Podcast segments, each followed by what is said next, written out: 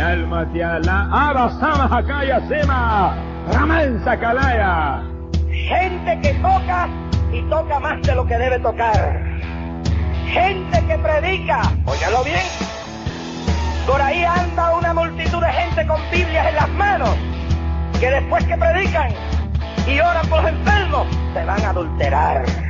Hay más vago en el pueblo de Dios que pero en la cabeza todo lo que estamos aquí el día. Hemos descubierto en otros países hombres religiosos, tanto evangélicos como católicos, homosexuales. Ya no hay tiempo para rock and roll. Ni rock cristiano tampoco. Repente al diablo y todo el. Allá, en el estado de Lituania, arrestaron un obispo católico por la seducción de 33 monaguillos. No ponga los ojos en este mundo asqueroso y depravado que va a hundir con el mundo. Gracias por descargar el podcast A Teorizar. A Teorizar es un podcast donde se hablan temas de ateísmo, agnosticismo y escepticismo todas las semanas. Nos puedes visitar en ateorizar.com o seguirnos en Twitter en Ateorizar. También te puedes unir a nuestro grupo de Facebook o enviarnos mensajes a través de nuestro email ateorizar.gmail.com. Si quieres contribuir con nuestro podcast, la forma más fácil de hacerlo es yendo a nuestra página ateorizar.com y haciendo tus compras a través de Amazon utilizando nuestro enlace. No te cuesta nada y a nosotros nos dan comisiones.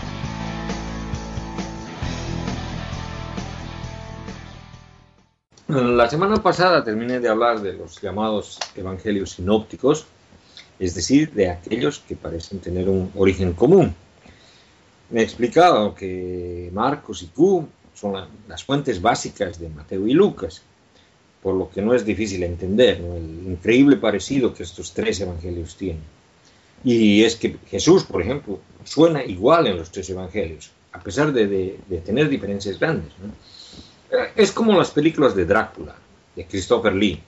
Sus historias varían bastante, aunque siguen un hilo. Y el personaje principal se ve exactamente igual, porque es el mismo artista. Con el Evangelio de Juan no pasa eso.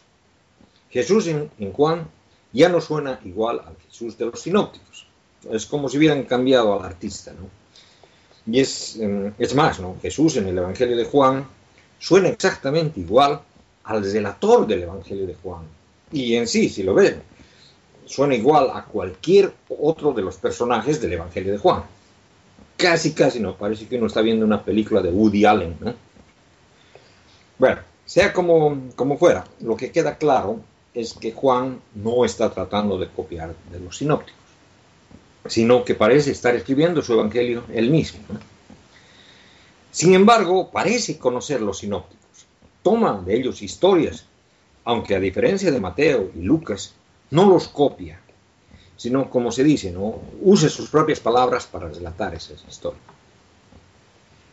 Bueno, Juan es el último de los cuatro evangelios canónicos y posiblemente data de fines del siglo II. Esto sobre todo por su dependencia en Lucas y Marcos. Los más conservadores, sobre todo los creyentes, tratan de datarlo a principios del siglo II, más o menos el año 100. ¿no? Y para ello presentan como prueba el famoso papiro P52, que es un pedazo de papel, el más antiguo que se conoce del Antiguo Testamento conocido, al que lo datan en el rango de entre los 125 y el 175 de la era común. Sin embargo, incluso esa datación es cuestionada, ya que simplemente no, no, existe mucho material escrito en esa época con la cual se, se, la pueda comparar. Y el profesor de la Gordon Cowell, que se llama Alvin Padilla, ha calificado esa datación como arbitraria. Bueno, el dilema es el ambiente ideológico que aparece en el Evangelio de Juan. No solo su cristología elevada, ¿no? Bueno, por decirle de manera simple, en Marcos Jesús aparece como un hombre, a pesar del docetismo. ¿no? Jesús no es tan extraordinario. En Mateo, Jesús es algo más que un hombre, no es el nuevo Moisés. Y en Lucas, la cristografía su, sube aún más. ¿no? Jesús, es decir, de manera escalonada, se vuelve más y más sobrenatural ¿no? a, través del tiempo. Y en Juan, Jesús es el verbo encarnado, el logos. ¿no? Y bueno, se ha demostrado que el Evangelio de Juan tiene afinidades con la literatura hermética, una especie de gnosticismo pagano, pero que también de manera consistente tiene paralelos con la literatura gnóstica, y notablemente con los escritos mandeístas, pero también con otras sectas gnósticas. Y claro, Juan tiene también similaridades con los rollos del Mar Muerto, lo cual desde luego no es, no es tan raro, ya que parece que, los rollos del Mar Muerto pertenecieron a una secta, la cual es un antepasado común a tanto al judaísmo gnóstico como al cristianismo. Pero también existe el evangelio, en, el, en el Evangelio de Juan una fuerte dosis de marcionismo. Esto nos indica ¿no? de que el autor del Evangelio ha sido fuertemente influido por todas esas corrientes ideológicas. Aunque existen también dentro del texto contradicciones internas, lo cual podría indicar de que se trata de un texto compuesto, es decir, que no tiene un solo autor y que más bien contiene las marcas de las ediciones, adaptaciones realizadas por varias sectas diferentes que usaron el texto, como también del grupo que, las ha originado. ¿no? Bueno, en cuanto a las fuentes de este evangelio, que este evangelio usa, se ve que el evangelista, eh, el escritor el compilador de texto, eh, ha combinado la narrativa también al estilo de los sinópticos, ¿no? que contiene um, una parte, por ejemplo, que es una lista de milagros de Jesús, a la cual los eruditos han llamado el Evangelio de los signos. El autor del Evangelio de Juan dependía parcialmente de una tradición sobre los milagros de Jesús. No se sabe si esa tradición era oral o era escrita, ¿no? que es independiente de los evangelios sinópticos y que no fue usado por ellos. Según esta teoría, ¿no? este hipotético Evangelio de los signos habría circulado antes del año 70 y puede descubrir su, su, influencia en la forma de referirse, numerándolos, ¿no? algunos de los milagros del Evangelio de Juan, y la palabra signo, que solamente es utilizada en este Evangelio. Y estos signos son espectaculares y son realizados para fortalecer la fe. Estos milagros son diferentes al resto de los signos mencionados en el Evangelio de Juan y de los también narrados en los Evangelios sinópticos. Pero también usa la revelación gnóstica mandeísta para los discursos del revelador divino, que originalmente no los adjudicaban a Juan el Bautista, pero que en este Evangelio se los coloca en los labios de Jesús.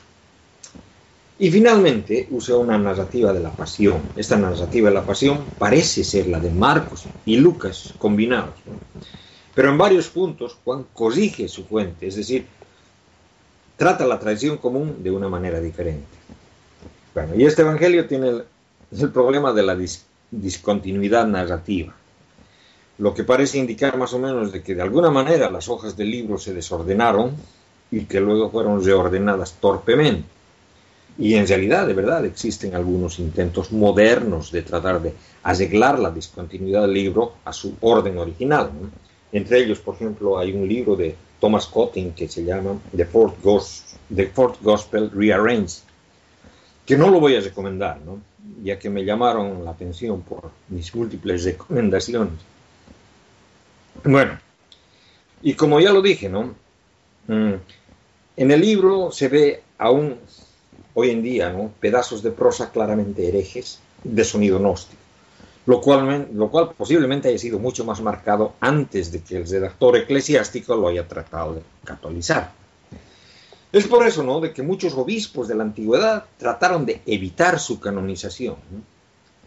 Por ejemplo, el Evangelio no contenía ninguna mención al juicio final, a la segunda venida, no tenía sacramentos ni bautismo, por lo que el redactor eclesiástico tuvo que agregarlos, con lo que aumentó de paso la discontinuidad narrativa, ¿no? La comunidad que produjo este evangelio ha ido cambiando, ¿no? Lo que produjo esa fragmentación y esas cimas en sus líneas cristográficas, ¿no? Y cuando discutían si la encarnación de Jesús fue física en la carne o simplemente fue apariencia de la carne, los que copiaban el texto comenzaron a corregir a sus predecesores heréticos, resultando en un texto en que en varios puntos señala a diferentes direcciones, ¿no? A veces incluso en la misma frase, en la misma oración, a veces en dos frases seguidas, ¿no? Y finalmente, ¿no? Alguien agregó el capítulo 21 al final del Evangelio. El Evangelio original terminaba en Juan 20:30. Y una cuestión puntual, ¿no? Es, eh, por ejemplo, la famosa pericopa de Jesús y la mujer sorprendida en adulterio, ¿no? Que es uno de los pasajes infaltables en cualquier película sobre la vida de Jesús. Y esta pericopa se la puede leer en los versos 7.53 al 8.11 del Evangelio de Juan.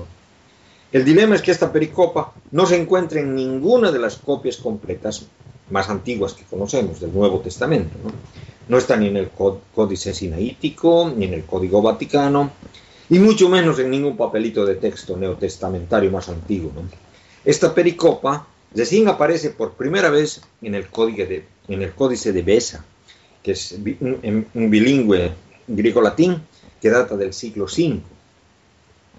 Y hay muchos códices posteriores a este que tampoco lo contienen. O sea, sencillamente, esta pericopa fue creada el siglo V. Bueno, o sea, sintetizando, este evangelio es verdaderamente un lío, no contiene una teología o doctrina consistente que se pueda derivar sin torcer los pasajes a una u otra doctrina. En cuanto al autor, los creyentes dicen que fue Juan el apóstol, es decir, dicen que Juan el apóstol es igual a Juan el evangelista. Y para demostrar ese punto usan una frase que aparece en Juan 19:35, en la que dice, el que lo vio lo atestigua y su testimonio es válido y él sabe que dice la verdad para que vosotros también creáis. Es la manera de introducir como testimonio, introducirse como testigo ocular al relato de la pasión. Y para rematar, ¿no? en el apéndice juanista del capítulo 21, termina también testificando ser testigo ocular. ¿no?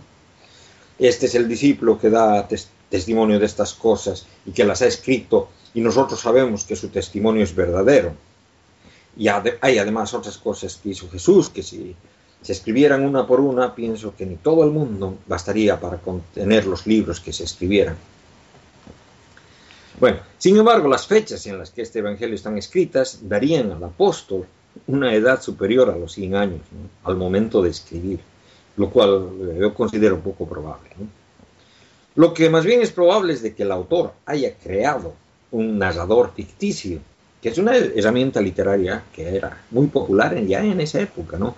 Incluso otros evangelios, como los evangelios de Mateo, de Pedro y otros más, lo usan bueno, es interesante la especulación sobre que la autoría de este Evangelio se deba a una tendencia observable de tratar de hacer de Juan el santo patrón de los Efesios en Asia Menor, reemplazando a Pablo. Y eso por razones que no son históricas precisamente. ¿no?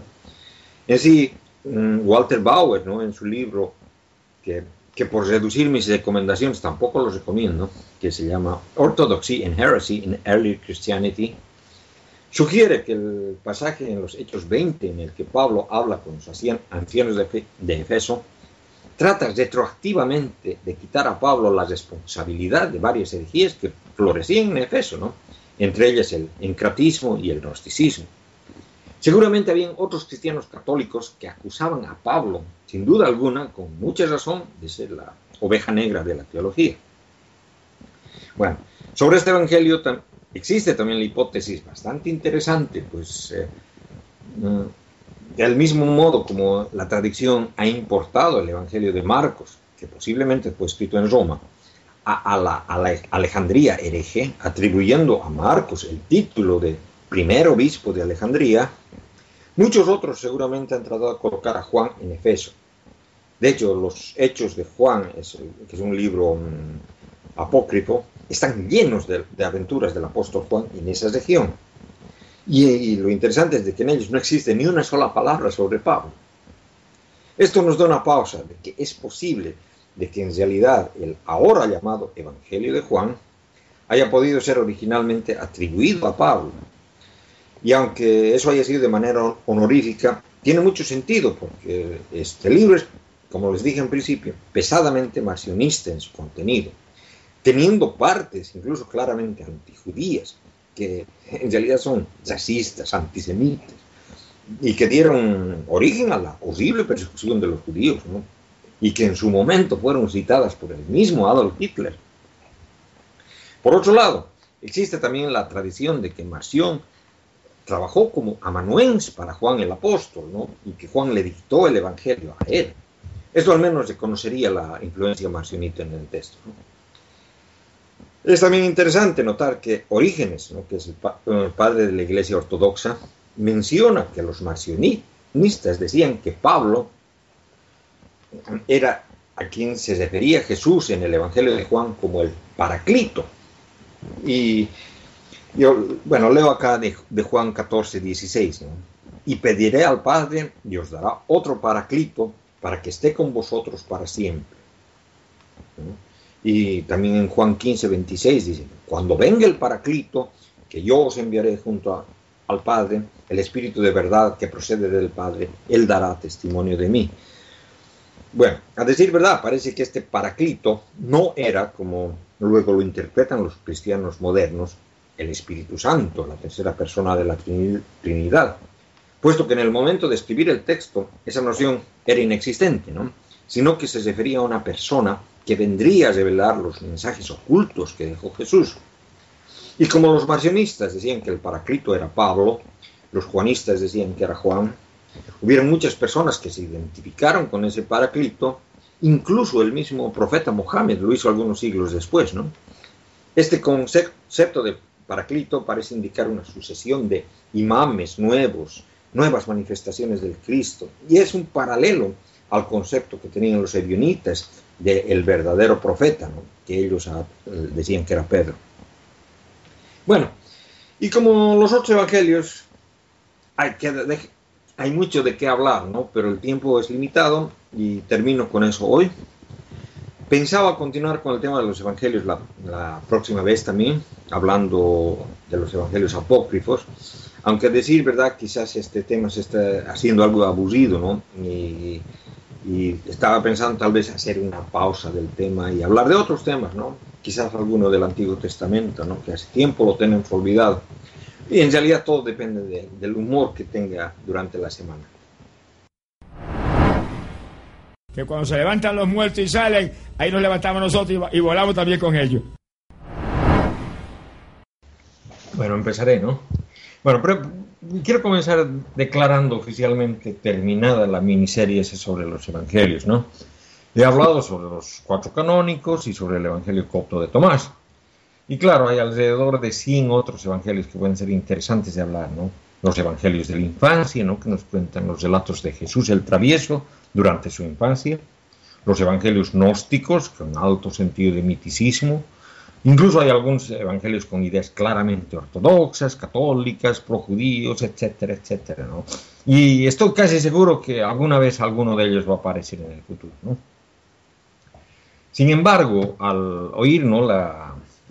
Los flashbacks de mis primeras intervenciones, ¿no? Pienso que quizás es mejor y más interesante ¿no? retomar el enfoque que teníamos a un principio, es decir, leer, comentar aquí algunos pasajes bíblicos que no escucharán en, ningún templo, o si es que lo escuchan por ahí, ¿no? Su interpretación, la interpretación que darán en el templo será mm, alejada de las posibles intenciones del autor del texto, ¿no? Y vale la pena recordar eso, ¿no? En caso de que el tema salga a flote cuando alguien esté tratando de vendernos gato por liebre, ¿no? Y de hecho traigo hoy, ¿no? Un par de esas citas, ¿no? La primera es algo corta y trata de una profecía. Está en el libro de Isaías, en el capítulo 17, en el verso 1. Dice, oráculo contra Damasco. He aquí que Damasco dejará de ser ciudad y va a ser un montón de, de Bueno, la pregunta obvia es, ¿se ha cumplido esa profecía? Y la respuesta corta es, no.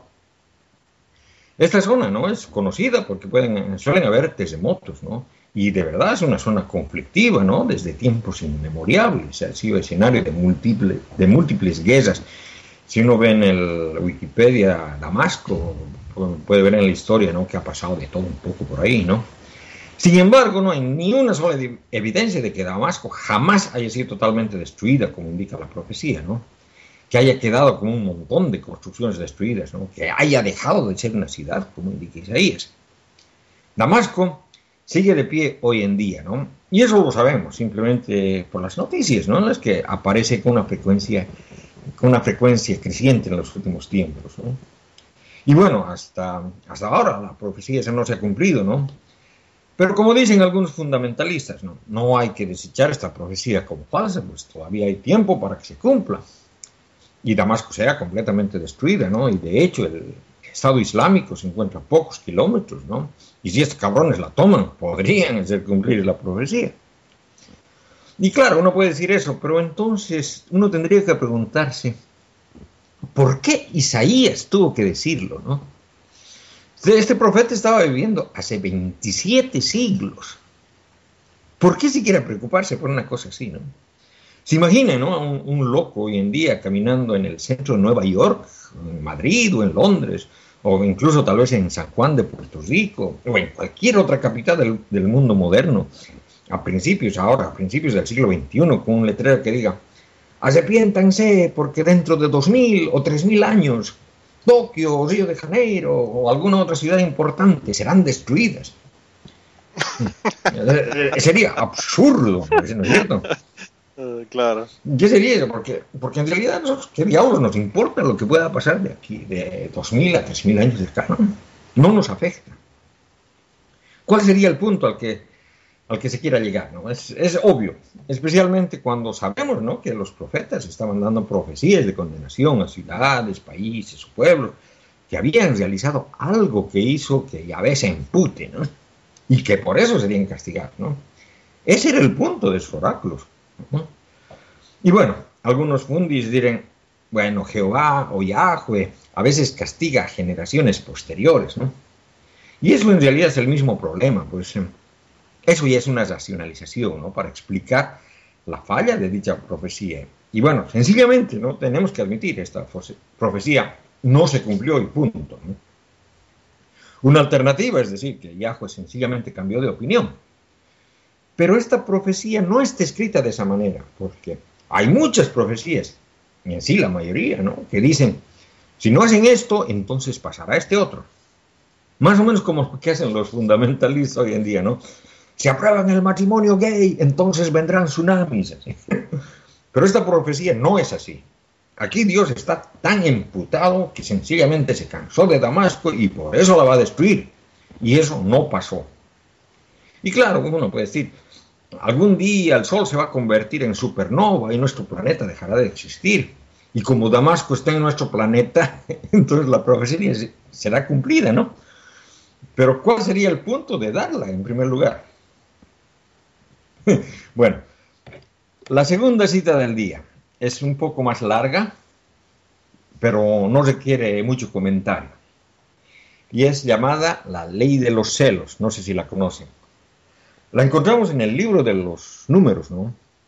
Bueno, la idea es de que si un hombre sospecha que su mujer le ha sido infiel, entonces puede llevarla donde el sacerdote para que éste realice el ritual descrito acá y que se los leo, ¿no? Está en el, lo, que voy a leer está en el libro de los números, capítulo 21, mm, del verso 21 adelante. ¿no? El sacerdote entonces proferirá sobre la mujer este juramento, y dirá el sacerdote a la mujer, que Yahweh te ponga como maldición y execración en medio de tu pueblo, y que haga languidecer tus caderas e infle tu vientre que entren estas aguas de maldición en tus entrañas para que se inflen, para que se inflen tu vientre y hagan languidecer tus caderas. Y la mujer responderá, amén, amén. Después el sacerdote escribirá en una hoja estas imprecaciones y las bozará con aguas amargas. Y hará beber a la mujer las aguas de maldición y funestas, y las aguas funestas entrarán en ella para hacerse amargas. El sacerdote tomará entonces de la mano a la mujer la oblación de los celos, mecerá la oblación delante de Yahweh y la presentará en el altar. El sacerdote tomará de la oblación un puñado, el memorial, y lo quemará sobre el altar y le hará beber a la mujer las aguas. Y cuando le haga beber las aguas, si la mujer está manchada y de hecho ha engañado a su marido, cuando entren en ella las aguas funestas, le serán amargas, se inflará su vientre, languidecerán sus caderas y será mujer de maldición en medio de su pueblo. Pero si la mujer no se ha manchado, sino que es pura, estará exenta de toda culpa y tendrá hijos. Este es el sitio de los celos, para cuando una mujer, después de estar bajo la potestad de su marido, se haya desviado y manchado. O para cuando un hombre, atacado de celos, se cele de su mujer, entonces pondrá a su mujer en presencia de Yahweh y el sacerdote realizará con ella todo este rito. El marido estará exento de culpa y la mujer cargará con la suya. Obviamente estará exento de culpa. Mm. Qué cabrones, como siempre. Joder, ¿no? Eso es bastante jodido, ¿no? Y bueno, a decir verdad, esta ley es copiada de una de, la infame ley de Hammurabi, ¿no? Y aunque es difícil de creer, esta ley fue efectiva durante la, la Edad Media con la venia de la Iglesia Católica. Pero la pregunta es, ¿qué diablos eran las aguas amargas, funestas de maldición? Bueno, estas eran un brebaje, ¿no? Que está compuesta por cal viva, carbonato potásico, anhidrido arsenioso y azulete o añil que le, daba el color, ¿no?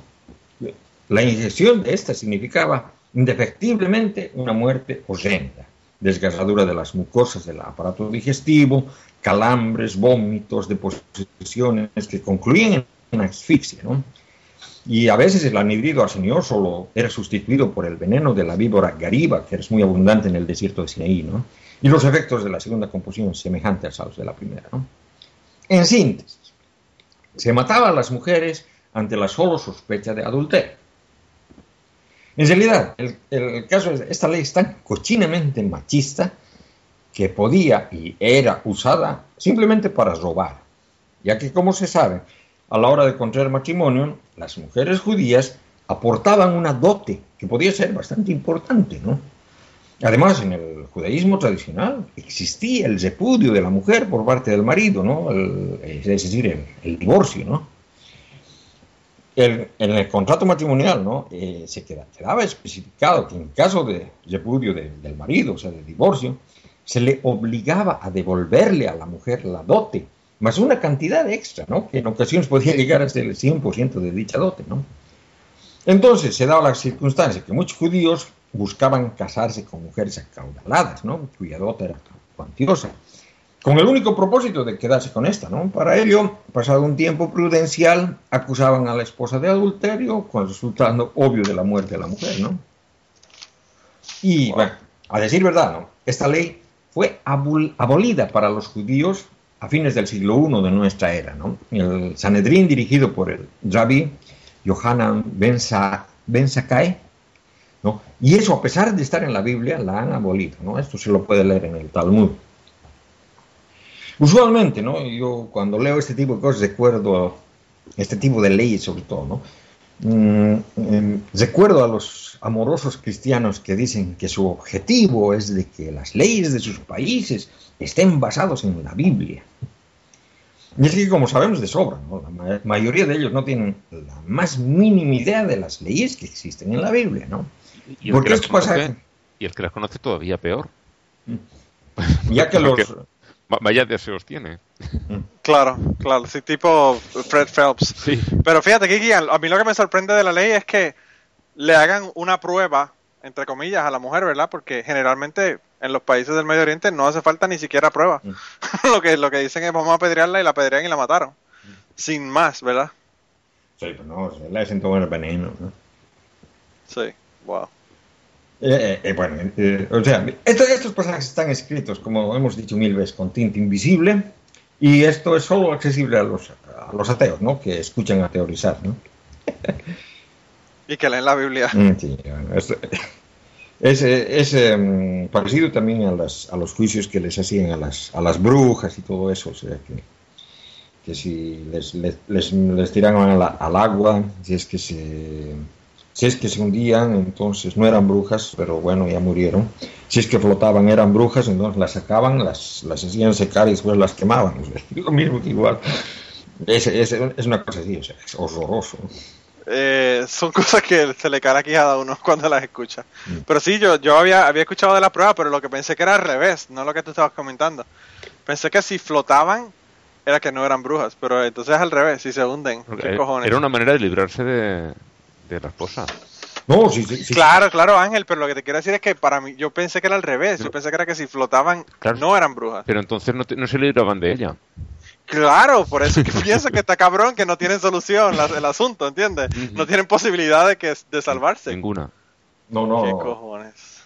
No, si, si, si mueren ahogadas es, es de que no, no tienen ayuda del diablo, ¿no? El diablo es el que les ayuda a no morir ahogadas, ¿no? Entonces, Wow. como no murieron ahogadas, entonces las queman para... sí, o sea, es, eh, una mujer que le pongan en esa prueba ella está jodida. Sí, sí, ya no hay, ya no hay más remedio ahí, ¿verdad? No, y, y como en este caso, ¿no? O sea, la- la- las aguas, es, o sea, es, es un veneno. O sea, que ¿quién se va a salvar del veneno? Porque dice, ¿no? Si, si alguna era inocente se podía salvar, pero ninguna salía inocente, porque le están dando veneno. Claro, claro. No, pero los pentecostales dicen que podrán tomar veneno y manejar serpientes sin que les pase nada, ¿no? Bueno, invitarles Bueno. veneno. Invitarles veneno. Aparentemente los pentecostales no pueden ni siquiera pegarle tres tiros a la casa suya sin que lo lleven al, sin que lo lleven a la cárcel. ¿Qué fue lo que le pasó al tipo este que, que manejaba serpientes? No, yo, yo digo, Después- yo, yo digo, digamos, a, a una persona que, que tiene ese, tipo de ideas, sencillamente invítale un vaso con cianuro a ver si, si se lo toma. O sea, que le, le Claro, dice, claro. esto contiene cianuro, aunque no tenga cianuro, no se lo va a tomar. No, y, y que, que a mí lo que me preocupa es que, bueno, eh, esta gente son tan anormales que son capaces de tomárselo. Eh, son tan poco racionales que son capaces de, de tomárselo. El otro día vi, hace como dos días, una, una noticia que pusieron ahí de que una señora testigo de Jehová que estaba embarazada no quiso una transfusión y se murió ella y el, y el feto. Sí, sí. O sea que se jodieron dos por culpa de la doña y sus ideas pendejas. Sí, y, y salían comunicados de los testigos diciendo que le agradecían mucho que hubiera sido tan consecuente con su fe y no sé qué barbaridades más.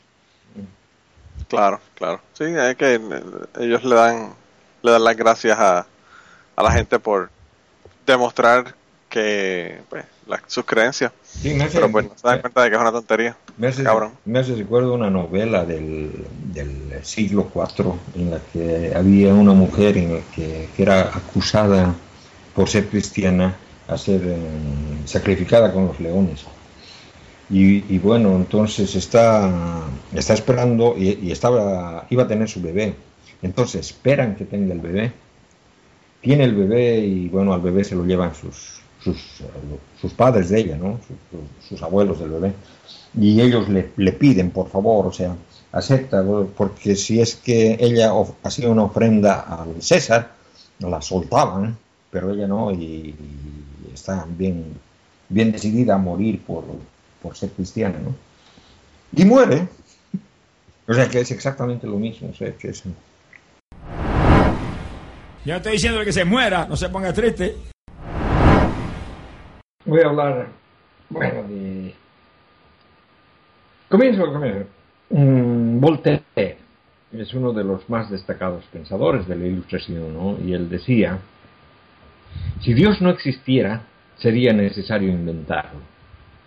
Y claro, desde luego, Voltaire estaba influido ¿no? por el medio cultural en el que vivía, y por eso no es de extrañar que a pesar de haber sido uno de los más radicales pensadores antirreligiosos, aunque, bueno, como muchos pensadores de su época, ¿no? Ten- tenía, tenía ideas deístas bien fuertes, era bastante tolerante en realidad, defendía mucho la tolerancia. Pero de, cierta manera buscaba mantener el núcleo del concepto que originaba la Edad Oscura, ¿no? que es el concepto de Dios. Tiempo después vino otro pensador, ¿no? Ah, y a este otro pensador sí que admiro mucho. Mikhail Bakunin, que es considerado el padre del anarquismo, ¿no?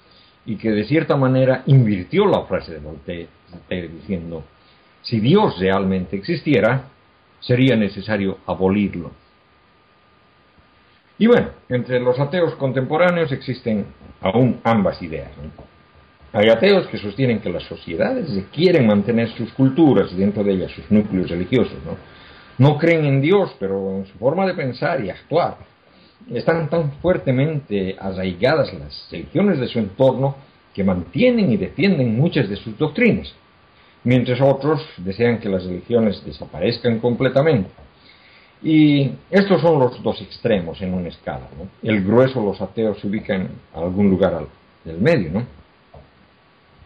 De hecho, he notado que muchos ateos ni siquiera quieren escuchar los argumentos que muestran la inexistencia del Jesús histórico, simplemente porque han crecido en sociedades en que las creencias en Jesús están arraigadas que simplemente em, se niegan a siquiera considerar lo contrario. ¿no? Pero ese es otro tema. ¿no? Lo que tengo en mente ¿no? para hoy día es tomar la idea de Bakunin ¿no? y de manera ficticia suponer que Dios existe y tratar de encontrar los medios para deshacernos de él. Más o menos como suponer que Superman existe y tratar de encontrar su punto débil para matarlo. Bueno, con Superman es fácil. No tendríamos que leer muchas de sus historias antes de enterarnos que basta con un pedazo de kriptonita verde. Con Yahweh es algo más difícil porque sus historietas no son tan divertidas, ¿no? Aunque sí, hay, hoy en día ya hay Biblias en formato cómic, ¿no? Pero la cosa es esa, buscar la, la de Yahweh. Bueno, la primera kriptonita que encontré es sorprendente, ¿no? Y debo aclarar antes de empezar, sabemos por arqueología moderna que este relato jamás sucedió. Pero vamos a seguir el cuento tal cual es contado en la historieta, ¿no? Y la encontramos en el, en el relato de cómo los judíos conquistaron la tierra de Canaán, que vemos en el libro de jueces, ¿no? el cual voy a leer del capítulo 1, versos 16 al 19. Los hijos de Jobab, el Kenita, suegro de Moisés, subieron con los hijos de Judá a la ciudad de las palmeras, al desierto de Judá, que están en Negab de Arad, y fueron a habitar con el pueblo. Judá se fue con su hermano Simeón, derrotaron a los cananeos que habitaban en Sefat y consagraron la ciudad al anatema. Por eso la ciudad se llamó Jormá. Judá se apoderó de Gaza y su comarca, de Ascalón y su comarca, de Ecrón y su comarca. Yahweh estuvo con Judá, que conquistó la montaña, pero no pudo expulsar a los habitantes del llano porque tenían carros de hierro. o sea que Yahweh parece no poder con los carros de hierro. La pregunta es si son los carros de hierro los que limitan a Yahweh o si es el hierro mismo, ¿no? Es, quizás es como el plomo para la supervista de Superman, ¿no? Bueno, los que... Le pasa como a, Maleficent, que no puede tocar hierro tampoco. Mm. Eh. Y la mayoría de los seres mm, míticos que salen en esta serie Supernatural, que son dos hermanos que van matando monstruos por ahí, no, no, no, tampoco el hierro les hace daño. No ah, sé si no, o sea que es generalizado. Sí, sí, Yo sé que es generalizado la cosa. Vaya. Sí, Ya, esto ya no es casualidad. Hereditario. bueno, los que, bueno, los que han leído las aventuras de Superman, ¿no? es, es un pájaro, es un avión. Bueno, sabrán que Todas las veces que Lex Luthor, Brainiac o algún otro malvado consiguió derrotarlo y tenerlo al borde de la muerte, y eso no es tan difícil, parece, ¿no? Incluso Batman lo hizo, a pesar de que Batman lo hizo cuando ya, estaba mayor, ¿no? Eso se ve en el Dark Knight, Dark Knight Returns, ¿sí, no? Siempre Superman logra salvarse. A veces por pura suerte, la ayuda inesperada de alguna persona, o simplemente usando el ingenio, ¿no? O a veces es eh, la marcada estupidez también del supervillano, ¿no? Que es exagerada en la historia, ¿no? Y para ser justos con Yahweh, ¿no? Eh, vamos a ver cómo ha logrado vencer a los carros de hierro, ¿no? Porque eso lo leemos también unos capítulos después en Jueces 4. Cuando murió Ehud, los israelitas volvieron a hacer lo que desagradaba a Yahweh. Y Yahweh los dejó a merced de Yabín, rey de Canaán, que reinaba en Hazor. El jefe de su ejército era Sisara, que habitaba en Hazoret, Hagoyim. Entonces los israelitas clamaron a Yahweh, porque Yabín tenía 900 cas de hierro y había oprimido duramente a los israelitas durante 20 años. Bueno, nada raro que Yahweh no hiciera nada. 900 casas de hierro estaba jodido. Continúo. Mm, en aquel tiempo, Débora, una profetisa mujer de Lapidot, era juez de Israel. Se sentaba bajo la palmera de, Débora entre Zamá y Betel, en la montaña de Efraín. Los israelitas subían donde ella en busca de justicia. Aquí, aquí quiero aclarar, ¿no? Esa es una indicación del politeísmo que se oculta detrás, ¿no? Los árboles eran representación de Ashera, la diosa madre, y es por eso que los profetas, por lo general, se sentaban debajo de árboles, ¿no? Para contactar así con los dioses, ¿no? Y es bastante obvio también esta reverencia a los árboles, sobre todo si pensamos que eran pueblos del desierto, ¿no? Los árboles solamente habían en, los oasis. Bueno, continúo. Esta mandó a llamar a Barak, y no, no, no es, el, no es Obama. No es Barak, hijo de Abinoam, de Kedes, de, de Y dijo, ¿acaso no te ordena esto Yahweh, Dios de Israel? Vete y en el monte de Tabor recluta y toma contigo diez mil hombres de los hijos de Neftali y de los hijos de Zabulón. Yo traeré hacia ti al torrente de Quisón, a Sisara, jefe del ejército de Yabín, con sus carros y sus tropas, y los pondré en tus manos. Y bueno, ahí viene la primera indicación de cómo Yahweh logró en esta historia superar a su kriptonita. Y es superioridad numérica. Barak les respondió, si vienes tú conmigo voy, pero si no vienes no voy, porque no sé en qué día me dará la victoria el ángel de Yahweh.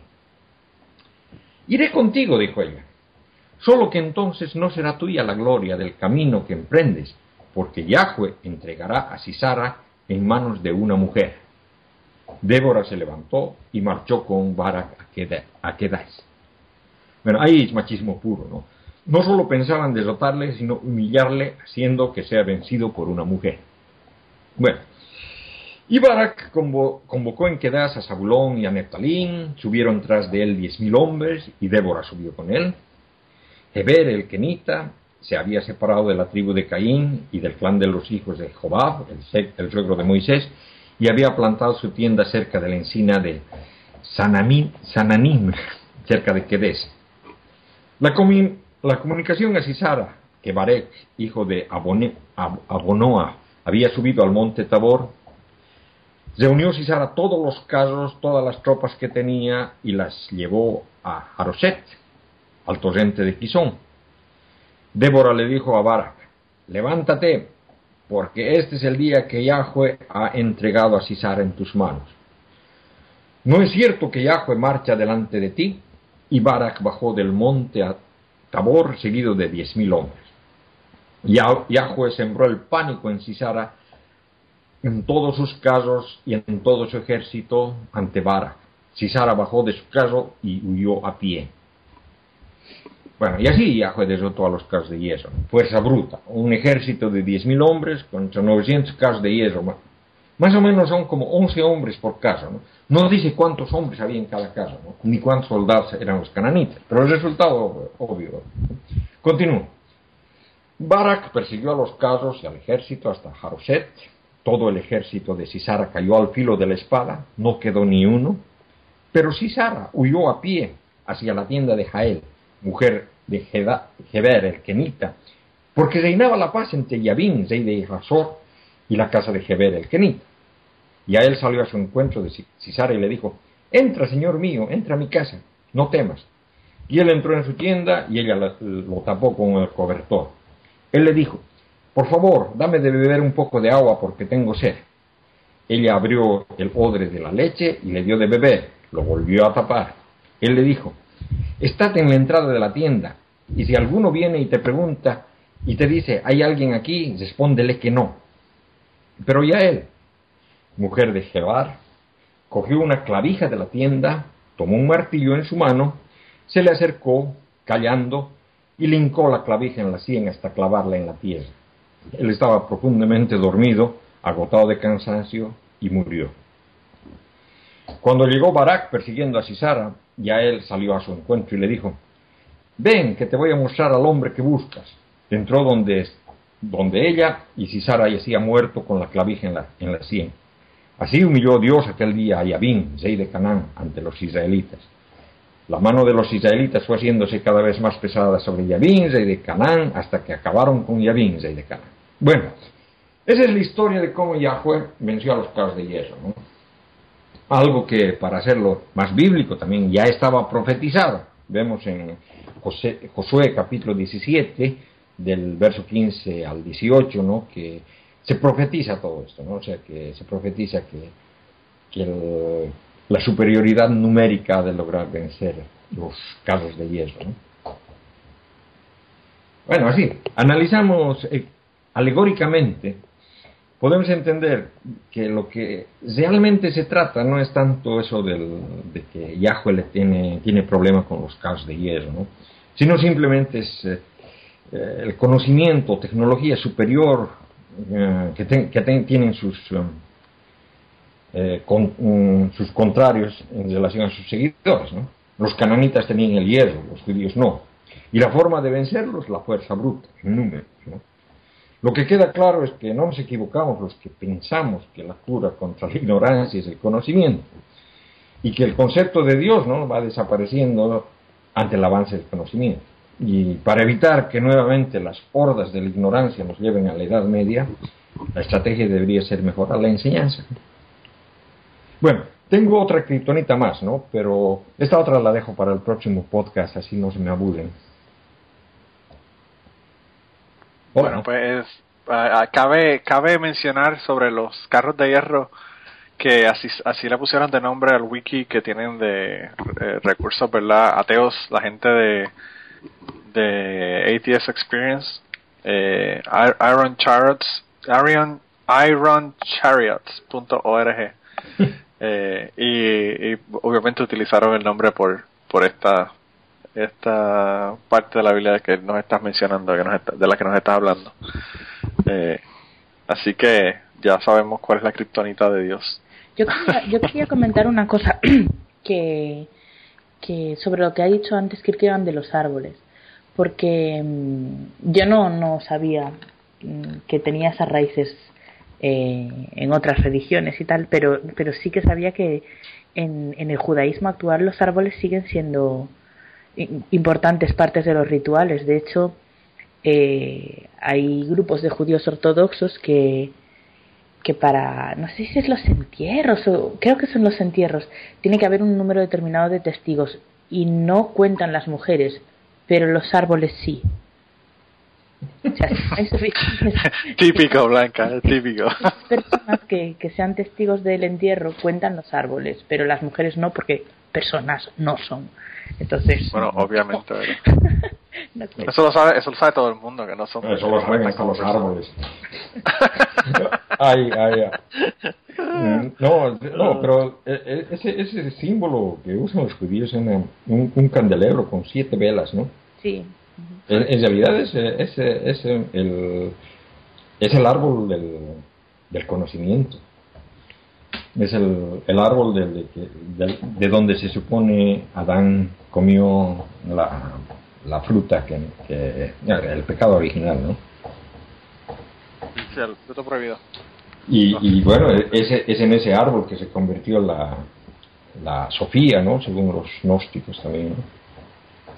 Cuando los arcones la, la, quisieron violar, ella se, se disfrazó de árbol sí, el, árbol tiene, tiene harto, harto significado, pero es, es por eso, porque es un pueblo de, de desierto, o sea que no hay palmeras por muchos lados. veces eh, he pensado que por qué el desierto, digo el desierto, el infierno es, es fuego, ¿no? Y, y, he pensado que si, que si en vez de nacer en el, en el desierto esta religión hubiera nacido en el Polo Norte, hubiera sido un sitio de frío. O sea, si fuera una religión inuit o algo así, seguramente sería un sitio de frío, no de calor, porque allí lo que los inuit lo que quieren es calor. Bueno, en realidad la cuestión del, del infierno, la destrucción del infierno, no viene de los, eh, de los judíos. Como te digo, los no, judíos no, lo sé, lo sé. Sino, sino viene de, de los griegos. Y los griegos sacaron esta, esta idea de los volcanes. Mm. Oh, Esa parte no lo sabía. Esto mío obviamente eran elucubraciones. no, no es que lo haya leído en ningún sitio ni nada. No, no, sí, sí, sí. Sí, pero tiene Sí, su, ¿no? desde luego tiene su sentido. Le fue el gozo a medio mundo ahora. Esta semana continúo con las kriptonitas de Yahweh, ¿no? Y, y tomo una que paradójicamente, mm, que es paradójica, ¿no? Es decir, eh, son los creyentes las que lo han, lo han puesto, ¿no? Y aunque están basados en un versículo bíblico, me parece que, bueno, es costumbre en ellos, ¿no? Lo interpretan mal. Seguramente, si alguna vez han platicado con algún evangelista, han escuchado esta frase. Dios es santo y no puede estar en la presencia del pecado. Bueno, como ven, ellos mismos nos están brindando de manera gratuita otra kriptonita, ¿no? Y es algo más barata que los caos de hierro. El pecado. Bueno, lo que dicen estos creyentes está desde luego basado en lo que llaman la doctrina del pecado, ¿no? Que como de costumbre también es sacado eh, fuera de contexto, ¿no? De versos bí- bíblicos de aquí, otros de allá, y luego los juntan para que se implique algo que los escritores originales jamás dijeron. Primero, toman de Romanos 3:23 que todos pecaron y están privados de la gloria de Dios. Y luego de Efesios 2.5, que dice, estando muertos a causa de nuestros pecados. Hay que notar, ¿no? Que solo están tomando una parte del segundo versículo, ¿no? El versículo completo en cuestión nada tiene que ver con lo que dice Romanos, ¿no? Peor aún, incluso los académicos más creyentes saben que Efesios es pseudoepigráfico. Es decir, que si bien es atribuido a Pablo, no fue escrito por él. Los académicos más creyentes dicen que Romano es una de las epístolas originales de Pablo, lo cual yo, por ejemplo, dudo. Pero incluso ellos mismos ¿no? saben que esas dos cartas fueron escritas por personas diferentes en épocas diferentes. ¿no? Y claro, mezclar frases sueltas de una para hacer juego con fra- frases sueltas de la otra eh, puede resultar en cualquier cosa. Bueno, si a uno le gusta jugar con palabras, esta es la manera más fácil de hacer decir a la Biblia lo que uno quiera. Bueno, lo que predican es luego que Dios es santo, limpio espiritualmente, y el hombre es pecaminoso, sucio espiritualmente, ¿no?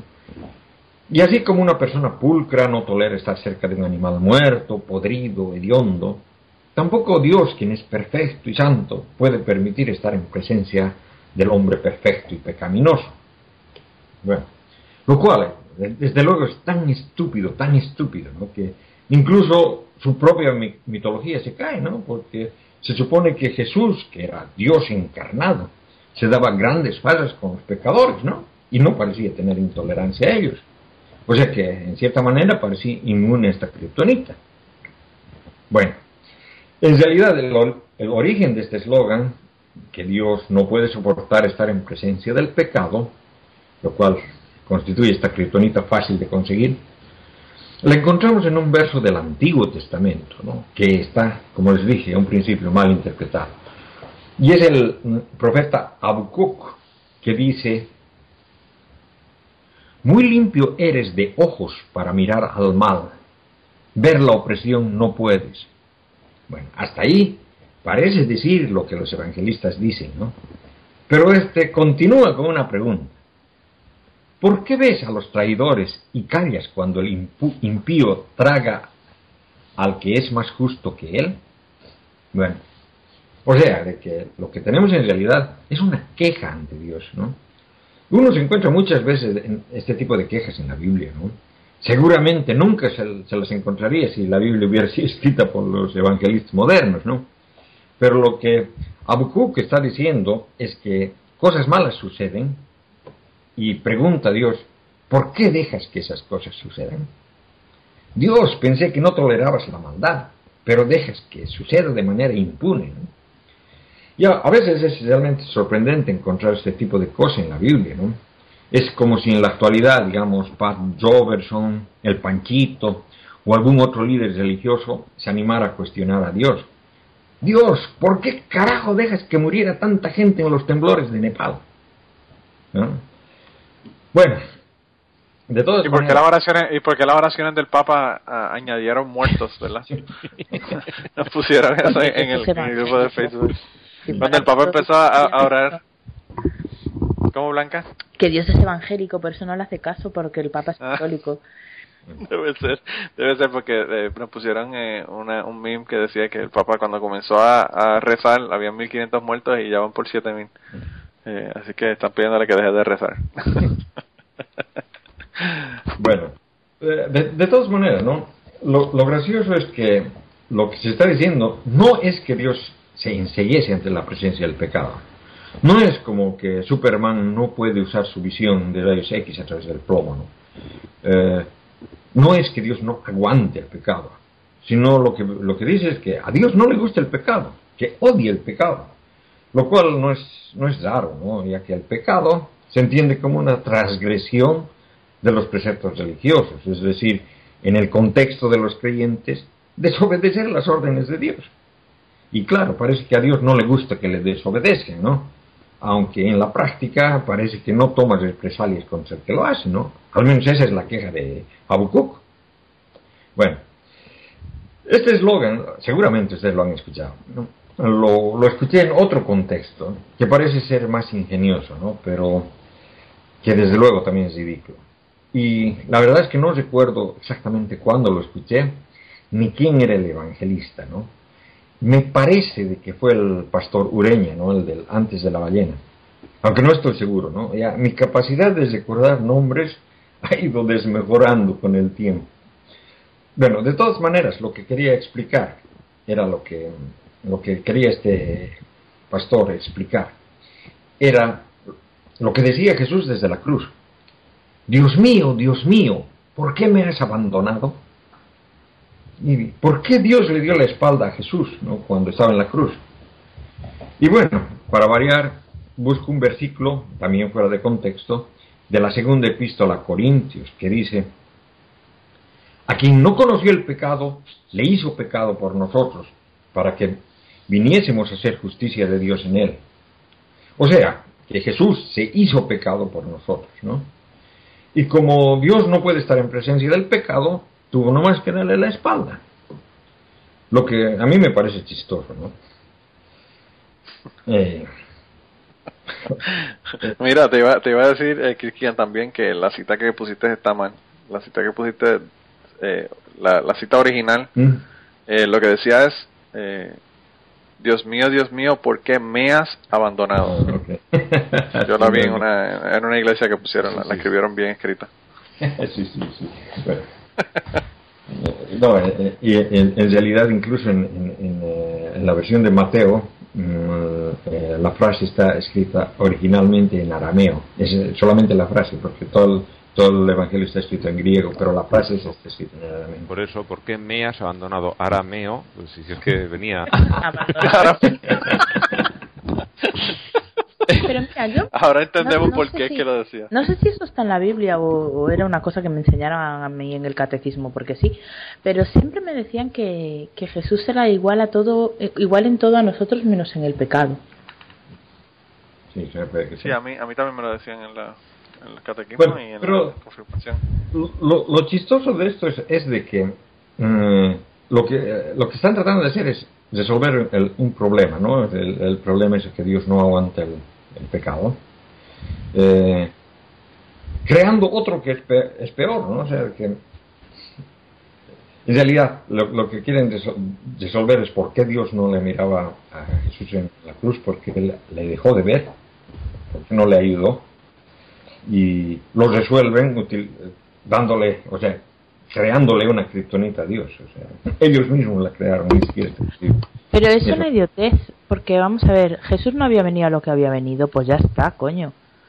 O sea, lo abandona porque si no, ¿para qué? o sea, es que es así. Estaba en el Bueno. guion. Bueno, Está en modo avión. si uno, si uno No, no, se pregunta que- qué es, qué es lo que pasa de verdad en el relato de la crucifixión de Marcos, ¿no? Y si uno es un creyente in- intelectualmente honesto, o sea, que de esos hay pocos, podría decir, ¿no?, de que Jesús estaba recitando el Salmo 22, ¿no?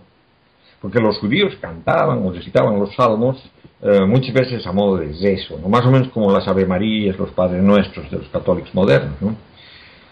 Un creyente un poco tal vez más liberal, ignorando completamente la referencia al Salmo 22, podría decir simplemente que, caramba, sentía dolor estar colgado en la cruz, ¿no? Y eso hizo que se sintiera abandonado por Dios, o sea, una reacción más o menos humana, ¿no?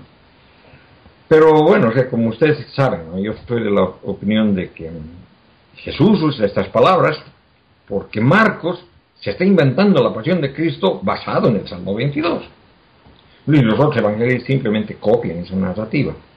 Y bueno, esto también muestra, sirve más o menos para mostrar de que una pequeña parte de la historia puede interpretarse de mil maneras diferentes. Y yo lo que hago es tratar de no interpretar, sino entender, tratar de entender lo que los autores originales realmente querían decir. Y bueno, eso es todo por la sección mitológica de esta semana. le han asignado medio infierno a la evolución le ama. Bueno, en los últimos podcasts he estado hablando de las kriptonitas para Dios, ¿no? Es decir, he estado viendo a Dios como un personaje de cómics, como un superhéroe al que deberíamos matar. Y bueno, mm, debo confesar que lo mismo que otros moderadores de, de teorizar, algunos ausentes, ¿no? Soy un geek, ¿no? Y veo en el Dios bíblico paralelos con, el personaje de Superman. Sin embargo, veo que los creyentes lo hacen un poco más complejo. Para ellos Dios es más parecido a, al Doctor Manhattan. Y bueno, al hablar del Doctor Manhattan estoy demostrando lo geek que soy, ¿no? ¿Quién es el Doctor Manhattan? Buena pregunta. ¿Ese es el primo de Gran Wyoming? bueno, e-, es uno de los superhéroes, ¿no? De la fabulosa serie llamada The Watchmen, creo que eran los vigilantes en español. Sí. Cuyo símbolo, el más conocido, es el famoso smiley amarillo, ¿no? Que están usados en internet. Bueno, para hacerlo corto, este superhéroe era un científico que queda encerrado accidentalmente dentro de una cámara de pruebas durante un experimento de física nuclear y su cuerpo es desintegrado completamente. Pero en lugar de morir, adquiere poderes ¿no? que le permiten manipular la energía y la materia. ¿no? Y el primer, lo, primero, lo primero que hace es deconstruir su cuerpo. Y estos poderes ¿no? incluyen fuerza sobrehumana, teletransportación, manipulación de materia a nivel subatómico, total clarividencia. En realidad para él ya no existe ni siquiera el tiempo, ¿no? es decir, vive eternamente y todos los eventos en los que participan para él suceden simultáneamente. Si pueden conseguir esta serie en cómics, se les recomiendo. Eh, desde luego, ¿no? en ella trata de otros superhéroes más, como The Comedian, The Night Owl, Rorschach, etcétera, etcétera, ¿no? Bueno, en, internet si la buscan hay una variante del cómic animado, ¿no? Con toda la serie, son 12 capítulos. Y desde luego hay una película basada en ella, ¿no? La película no llega a abarcar toda la serie, pero es bastante cercana, ¿no? A la serie, es muy buena. Bueno, yo me salí completamente del asunto, ¿no? El asunto es que los cristianos modernos, por lo general, porque siempre hay excepciones, ¿no? Piensan que su Dios es omni, omni, omni. Lo definen como omnipotente, omnisciente, omnipresente, omnibenevolente. Es decir, que lo hacen tan abstracto como el doctor Manhattan. Y estos ovnis, desde luego, no concuerdan con el personaje bíblico, que tiene muchas cualidades, son más humanas, como, Superman. Y es decir, este Yahweh, eh, el Eliano, Jehová, o como lo quieran llamar, es irritable, es celoso, se enoja, se arrepiente de sus acciones, puede cambiar de opinión, es tentado, etcétera, etcétera. Y en realidad el Dios omni, omni, del, al estilo William Craig, es una construcción mucho más moderna y claramente post-bíblica. Y no se encuentra siquiera en la cosmovisión judía de la antigüedad. Se la puede empezar a encontrar con San Agustín de Hipona, San Anselmo y desde luego más tarde con Santo Tomás de Aquino. Lo que hicieron estos santos, usando la terminología de Pascal, fue tratar de redefinir al Dios de Abraham, Isaac y Jacobo como el Dios de los filósofos. Y esto simplemente no funciona, pues hace de Dios una abstracción que no experimenta el paso del tiempo y por lo tanto no puede actuar, ni siquiera puede pensar en serie. Todos los ovnis destruyen el personalismo bíblico, lo destruyen a Dios como persona. Y es por eso ¿no? que muchos teólogos protestantes, conservativos, modernos, están abandonando la idea esta de los ovnis y tomando claramente el personalismo bíblico, admitiendo que Dios es un personaje en el tiempo, aunque eso haga de Dios algo similar a lo que fue Zeus o cualquier otro dios de las mitologías. La teología más común, sin embargo, trata de ignorar completamente estas implicaciones, resultando en otro tipo de conceptos más raros y, lógicamente, inconsistentes. Estas inconsistencias son clasificadas como misterios dentro de sus dogmas. O sea, el concepto del Dios omni, omni, omni es relativamente moderno y data de hace mil años. Bueno, tal vez algo más eh, se comenzó ya en el siglo IV, pero es claramente postbíblico. En la Biblia, la idea de que Dios es, es de que Dios es tan poderoso que uno no, que no se puede evitar que Dios haga lo que quiera hacer. Pero no llega al, al concepto de omnisciente. Es más inteligente que todos. Pero está consciente en cada momento de los cambios de temperatura en cada una de las estrellas del universo. Yo pienso de que los autores de la Biblia ni siquiera han pensado en eso, ¿no? En sí, el Dios bíblico es como un Superman, mientras que el Dios de los cristianos modernos es como el Doctor Manhattan. Un Dios infinito, omnipresente, inmaterial, incambiable, no, usaría espacio ni tiempo sería incapaz de comunicarse con, la gente de, manera que esa comunicación tenga algún sentido, ¿no? Un Dios de ese tipo no tendría ningún sentido para los humanos, ¿no? Sería como, y de nuevo me sale lo geek, ¿no? Como la historia de Elric de Melny Bone de Michael Moorcock, no sé si lo conocen, pues que es la historia, ¿qué? Tampoco, tampoco lo conozco. Yo creo que yo no soy tan geek como tú. No. Porque tampoco lo conozco. Bueno, es la, historia, de un, es un antihéroe de fantasía, ¿no? En la que este Elric había nacido en la religión del caos, que adoraban a los señores del caos, y se convierte luego a, la adoración de los señores del orden, ¿no? Pero entonces tiene una visión de cómo sería un mundo completamente ordenado, ¿no? lleno de orden. Y este mundo es como una galería de estatuas inmóviles, ¿no? Y así que cambia de nuevo a ser luchador, esta vez por conseguir un equilibrio entre el caos y el orden. Y es que ese mundo ordenado, sí, es equivalente exacto al Dios de la filosofía, ¿no? el omni, omni, omni. El Dios del cristianismo moderno no tiene casi nada que ver con el Dios de la Biblia. Y es paradójico porque los cristianos modernos te quieren golpear la cabeza todo el tiempo con la Biblia, ¿no? enviando incluso copias de la Biblia a lugares de desastres naturales, ¿no? además en idioma inglés, ¿no? con la esperanza de convertir a los incivilizados. Quizás, quizás los convierten porque como no entienden la Biblia, entonces creen en ella. Si la leyesen y la pudieran entender, serían todos ateos. bueno, lo raro es del asunto es de que a veces, y a pesar de la incompatibilidad, te hablan en términos del Dios personalista bíblico. Dios te ama, envió a su Hijo a morir por ti, etcétera, etcétera. Y esa prédica es completamente inconsistente con lo que dicen filosóficamente de Dios. O sea que parecen tener una creencia dual, o tal vez sea solamente un dios esquizofrénico o con personalidad múltiple, ¿no?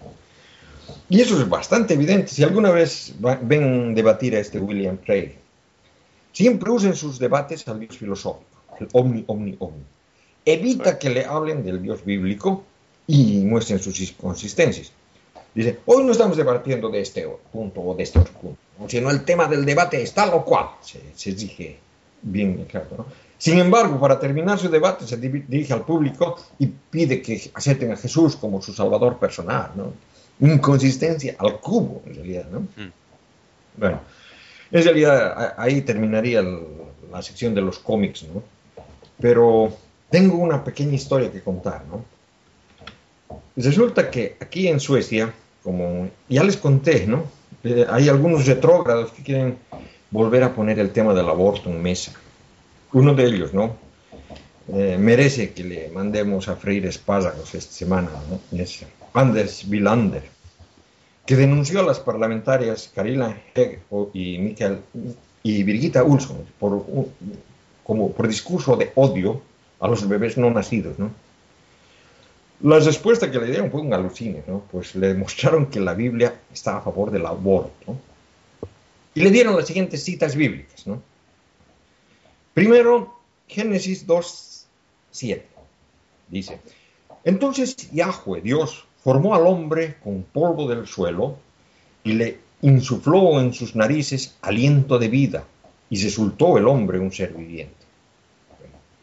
Es decir, según esto, del mismo modo que Adán empezó a vivir cuando pudo respirar, la vida empieza en el momento en que un bebé empieza a respirar aire. Eso es lo que dice la Biblia. El, Génesis 38, 24. ¿no? Ahora bien, como a los tres meses aproximadamente, Judá recibió este aviso. Tu nuera Tamar ha fornicado. Y lo que es más, ha quedado encinta en consecuencia de ello. Y dijo Judá, sacadla y que sea quemada. Bueno, ahora bien, si estuviera al menos un poco preocupado por el bien de los fetos, o les daría algo de valor, entonces debería esperar su nacimiento antes de que quemen a la madre, ¿no? Claro. Que por cierto, ella quedó embarazada de gemelos para Judá, que la tomó por prostituta y él mismo la dejó embarazada. Bueno, el siguiente es algo de lo que ya hablé alguna vez en esta sección. Está en Éxodo 13.2. Conságrame todo primogénito, todo lo que se abre el seno materno entre los israelitas, ya sean hombres o animales, míos son todos. A través de la historia del Oriente Medio hay una tradición de asesinato ritual de los primogénitos, como sacrificio a los dioses. Y esta cita, como la mencionó en el podcast 110. Y una referencia a esa costumbre ¿no? de los primeros, de los antiguos israelitas, ¿no? que más tarde se convirtió en sacrificio de animales o regalos de dinero al templo también. ¿no? Y bueno, esto, es, eh, esto trata más sobre infanticidio, no sobre aborto, pero da la idea de que cómo los recién nacidos estaban infravalorados en esa época. Luego viene la del Éxodo 21-22. ¿no? Si unos hombres en curso de una riña dan un golpe a una mujer en cinta y provocan el parto sin más daño, el culpable será multado conforme a lo que importa el marido de la mujer y mediante arbitricio. la, traducción aquí es fea. Y leo mejor la versión evangelista que me parece mejor en este, para este párrafo, para variar. Es más claro, ¿no? Dice, si algunos riñeran e hirieren a una mujer embarazada y ésta abortare, pero sin haber muerte, serán penados conforme a lo que les impusiera el marido de la mujer y que juzgaran los jueces. Bueno, y el siguiente verso aclara algunas cosas más. Más si hubiera muerte, entonces pagarán vida por vida. O sea, la mujer es un ser vivo, pero no el feto. Si se subimos a esta ley, que probablemente está tomada de las leyes de Hammurabi, si el feto muere, no es asesinato. Pero si la mujer muere, ella cuenta con un ser vivo, ¿no? y, si el feto muriera, sería siempre. Siempre aplicaría la muerte. Porque está abortando. Mm. Por lo tanto, sería la diferencia sería una vida o dos. Pero no está diciendo eso, lo que está diciendo es que solamente es cuando la madre que muere. Sí, sí, no. Si, el feto muere y, o sea, si, hay el aborto, o sea, solamente es una multa, ¿no? Pero si la mujer muere, entonces es, más, es asesinado. Bueno. Sí.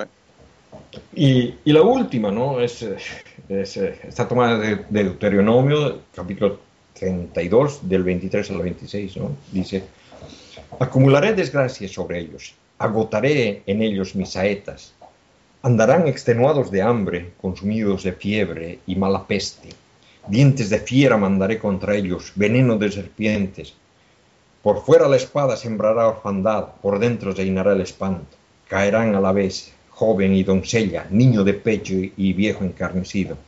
He dicho, a polvo los reduciría, borraría su recuerdo de en medio de los hombres. Bueno, aquí vemos a Dios describiendo cómo se debería llevar a cabo un genocidio. Y él va a matar a todos, por supuesto, a todos. Los fetos deben estar incluidos en, en, este genocidio, ¿no? Y al parecer no vale siquiera la pena mencionarlos en el contexto, ¿no? Porque en realidad, ¿cómo valora este Dios la vida?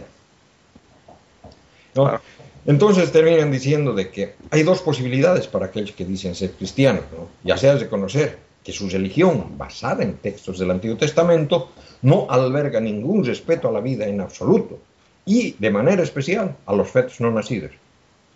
O bien rechazar públicamente el Antiguo Testamento como fuente de cualquier tipo de valores cristianos, que contienen numerosos ya que contienen numerosos pasajes que contradice totalmente su supuesta actitud en la cuestión del aborto. Y eso es todo. Y si nos dejamos llevar por la Iglesia Católica, Kierkegaard, hubo el caso que me parece que fue en Colorado, donde la mujer, eh, por culpa de, una, de un hospital católico, eh, tuvo un aborto o le causaron un aborto y cuando la demandaron, los abogados de la iglesia o del hospital católico dijeron que no contaba como muerte porque los niños no habían nacido. Sí, sí, sí, me acuerdo. O sea, que, ¿qué te puedo decir? Parece que ellos, depende de, depende de cómo le convenga, ¿verdad? Sí, no, porque yo me acuerdo de un, caso que fue ya tiempo, tiempo atrás, que de, con, una niña que estaba embarazada, mmm, nueve años o diez años, o sea, niña, niña, y que era imposible físicamente para ella tener el, el, parto, iba a morir en el parto. Y su madre trató de hacerle hacer aborto, o sea que los jueces en Bolivia ordenaron el aborto y ningún médico se atrevía a, a, realizar la operación porque la iglesia había dicho que el que haga el aborto quedaba, ¿cómo se dice? Excomulgado.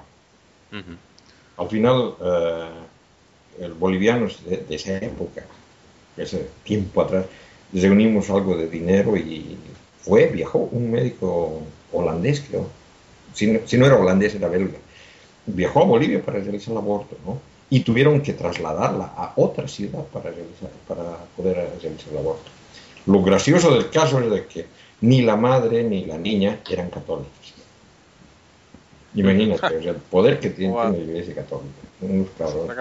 Como curiosidad, como curiosidad, el derecho civil en España define eh, como persona a quien haya, eh, la, frase exacta es algo así como se reputará persona al, feto que es viva 24 horas eh, separado del seno materno, algo así es la frase exacta. O sea que hasta que no han pasado 24 horas no es persona legalmente. En el caso este que yo mencioné de la Iglesia Católica acá, eh, una vez nacía, pues ya era ya era persona, pero como no había nacido, pues la Iglesia Católica estaba considerando que no la demanda no cabía. Mira qué cara de cabrones.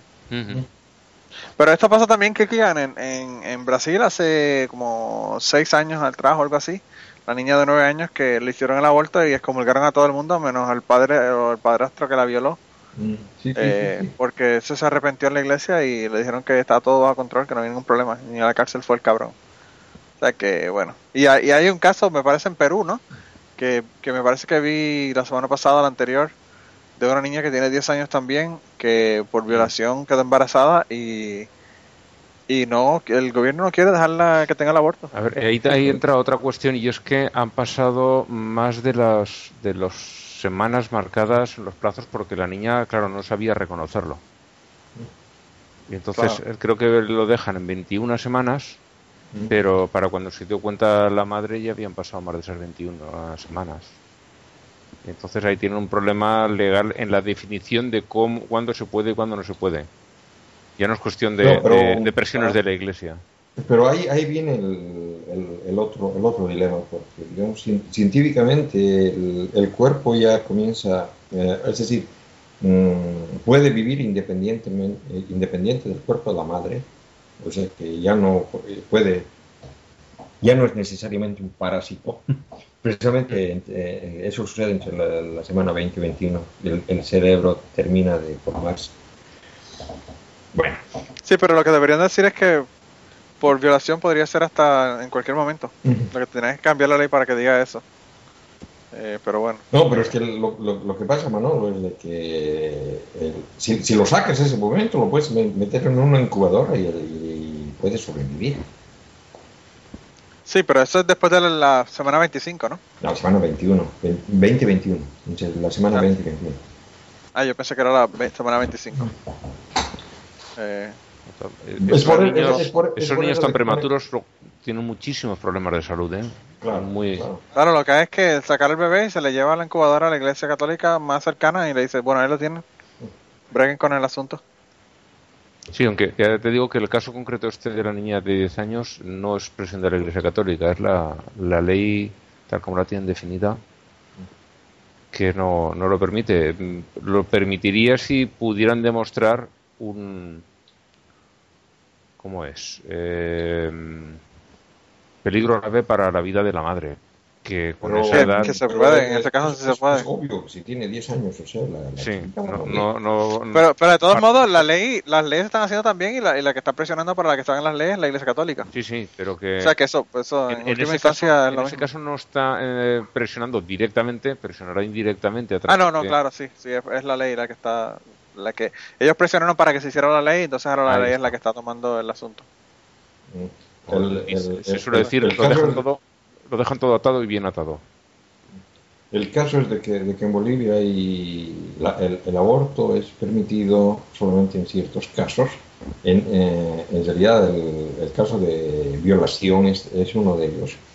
que, pero eh, la cuestión es de que en otros casos es, eh, es ilegal, ¿no? Y, y, eso es, digamos, meterse con, el cuerpo de las mujeres, ¿no?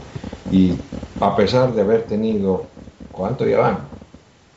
Casi, casi 10 años, ¿no? De, gobierno socialista, de, avanzadas, revolucionario, proceso de cambio, hasta ahora no cambian esa actitud machista que tienen. Y es una pena.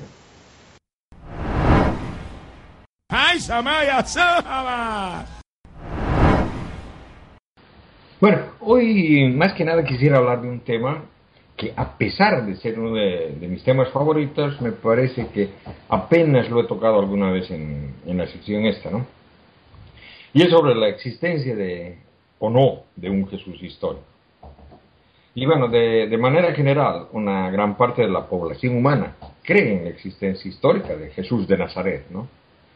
Obviamente hay otra parte que piensa que esa figura es solamente mitológica. Y entre los que creen que en un Jesús histórico hay varias hipótesis, algunos que creen ciegamente en la incongruente historia bíblica, eh, y dentro, dentro del, mundo académico estos son realmente inexistentes. En el Islam se cuenta una historia alternativa, ¿no? igual fantasiosa, ¿no? Obviamente los musulmanes también creen en la, existencia del Jesús histórico, que desde luego es diferente al de la versión cristiana. ¿no?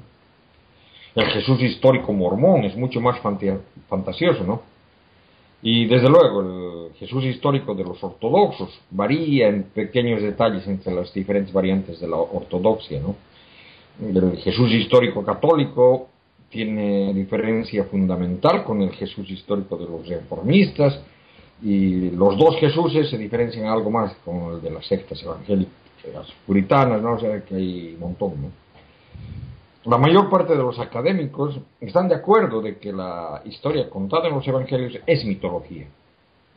Pero muchos piensan, ¿no? De que estos mitos se basaron en una persona real, ¿no? Y es por ello de que hay un, un montón de hipótesis sobre la sobre el Jesús histórico. Y en esa búsqueda de evidencias de este Jesús histórico, es más bien por la falta de evidencias que es tan notable, ¿no? que surge la idea que yo mantengo, que Jesús mitológico eh, de los evangelios es eso, o sea, es un personaje mitológico. ¿no? Y la falta de evidencia no es evidencia, ¿no? pero mm, por, eso esta posición, ¿no? que se, llama la posición miticista, requiere algo más ¿no? de análisis y estudio. Y precisamente quiero a grosso modo argumentar un poco por la hipótesis que mantengo. ¿no? Eh, y si hablamos de la, de la historia del cristianismo, ¿no? Bueno, podemos ver de que eh, en, realidad en, la antigüedad podemos dividirla en dos etapas, ¿no? La primera, que es bastante oscura y probablemente llena de mitos, y la última, que en cierta manera es algo más sustentada, pero que está lamentablemente bien influida por doctrina, ¿no? por la doctrina cristiana. Y me voy a explicar esto con una analogía que tal vez es más interesante, ¿no? Eh, la historia de los incas del, del Tahuantinsuyo, ¿no? Inca es el nombre de, un gobernante, es equivalente al rey europeo, ¿no? Y el Tahuantinsuyo es el, como estado apareció en el siglo XII de la era común. Pero la historia de su fundación y el, gobierno de los incas, tal como fue contada por Garcilaso de la Vega, ¿no? que era el hijo de un español con una mujer de la nobleza quechua, es puramente mitológica. ¿no? Las deidades quechuas están casi como, ya, como el Yahweh bíblico, todo el tiempo metiéndose en la vida de los pobladores del Estado. ¿no? Y es a partir de Pachacuti, el siglo XIV, que las deidades se calman un poco y que la historia se hace menos mitológica, más real. En realidad su hijo, Huanca Huayna Capa, ese que añadió al territorio la parte que corresponde a la actual Bolivia, ¿no? El norte de la Argentina y Chile también, ¿no? Y a la muerte de, este Huayna Capa, ¿no? sus hijos Atahualpa y Huáscar fueron los que entraron en guerra civil por tomar el poder político y se sucedía esa guerra civil cuando la llegada de la, invasión española. Pero como ven, o sea, de que me salí del tema gravemente, pero lo que, quería mostrar es de que lo mismo pasa con, con, la historia del cristianismo, ¿no? O sea, de que en realidad no existe ninguna evidencia de la existencia siquiera de cristianos en el siglo I. Hay algunos rastros fragmentados, ¿no? algún trozo de, con algunas partes de alguna epístola de Pablo. Eh, en el siglo II también sucede eso, que hay bastante fragmento, pedazos, ¿no? Pero se supone que, gran parte del Nuevo Testamento fue escrito a fines del siglo I y, en el siglo II, ¿no? Pero no hay evidencia física de ello, ¿no? En cambio, de esa época, lo que sí tenemos eh, de esa época, ¿no? y es algo claro, son los rollos del Mar Muerto, ¿no? que nos muestran las ideas de los esenios y de los mandeístas, que claramente tienen mucho en común con el cristianismo, ¿no? y que posiblemente haya sido donde el cristianismo se originó. ¿no? Del siglo II son los marcionistas, los gnósticos, los judíos, eh, los cristianos judaizantes, ¿no? Y es posible de que incluso haya habido algunas, algunas eh, sectas con tendencias proto-ortodoxas, ¿no? La mayoría de los escritos que tenemos completos recién son a partir del siglo IV, y es cuando el cristianismo logra tomar el poder político, ¿no? Y empieza la Edad Media, la Edad del oscurantismo, ¿no? Es entonces que la historia del cristianismo empieza a ser más creíble, pero al mismo tiempo está bien inclinada a favor de la doctrina ortodoxa, ¿no? que es dominante. La mayoría de los escritos eh, que son eh, completos, ¿no? o sea, libros eh, enteros, los tenemos en el, en el siglo IV, ¿no? y cuando los cristianos son, han tomado el poder político, y, y claro, o sea, de que es entonces que tenemos una historia clara pero, o sea, digamos más realista, pero al mismo tiempo mm, más tendenciosa, o sea, muy a favor de la doctrina ortodoxa, ¿no?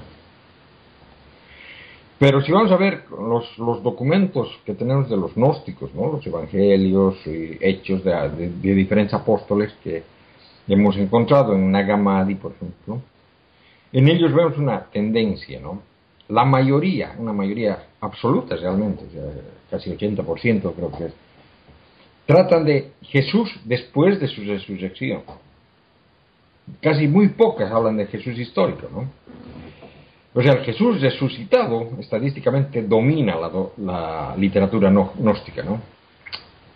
Y claro, los gnósticos tenían acceso al material canónico, ¿no? Mucho de lo que de, de la literatura allí toma pedazos de aquí, de allá, los reorganizan en diferentes combinaciones, permutaciones, añaden algunas cosas, ¿no? La literatura gnóstica, por ejemplo, está dominada por ese Jesús resucitado, ¿no? Que es un fantasma, o un zombie. Hay diferencia entre los dos, ¿no? Mm. Bueno, el fantasma no tiene cuerpo, el zombie sí, ¿no? Sí, sí, sí. Sí, ¿no? Y, y al, ¿cómo se llama? Y, y Jesús, o sea, de que, bueno, eso, eso voy a hablar después. Bueno, en realidad hay un elemento que es importante dentro de las corrientes gnósticas, ¿no? Y, y en muchas otras, también en el marcionismo, por ejemplo, ¿no? Y es la llamada la herejía del docetismo, ¿no? Esa es la idea de que había gente que vio a Jesús predicando por aquí, por allá, pero que si trataban de tocarle, su mano atravesaba por su cuerpo, ¿no? era como un holograma, ¿no? O tal vez era como, y es lo que quería decir, ¿no? Tal vez era como un, tipo zombie que se vuelve fantasma, al estilo Iron Man, ¿no? Que cambia así, sin mucho gusto, ¿no? Y en realidad eso mismo decían de Simón el Mago, ¿no? Que es otro personaje de la época bastante conocido. Y esta es una forma clásica de entender a Jesús para los gnósticos. Y en sí muchas otras corrientes eh, encráticas, ¿no? Son, son esos que rechazaban el sexo en realidad, no necesariamente gnósticas, ¿no? Corrientes encráticas que incluso habían proto-ortodoxos, que decían que Jesús no pudo degradarse a sí mismo tomando la forma carnal humana. O sea, de cierta forma veían en Jesús un holograma, era una ilusión óptica en realidad. Mm, para ser un poco geek, ¿no? Más o menos era como en Star Trek, el viaje a las estrellas, ¿no?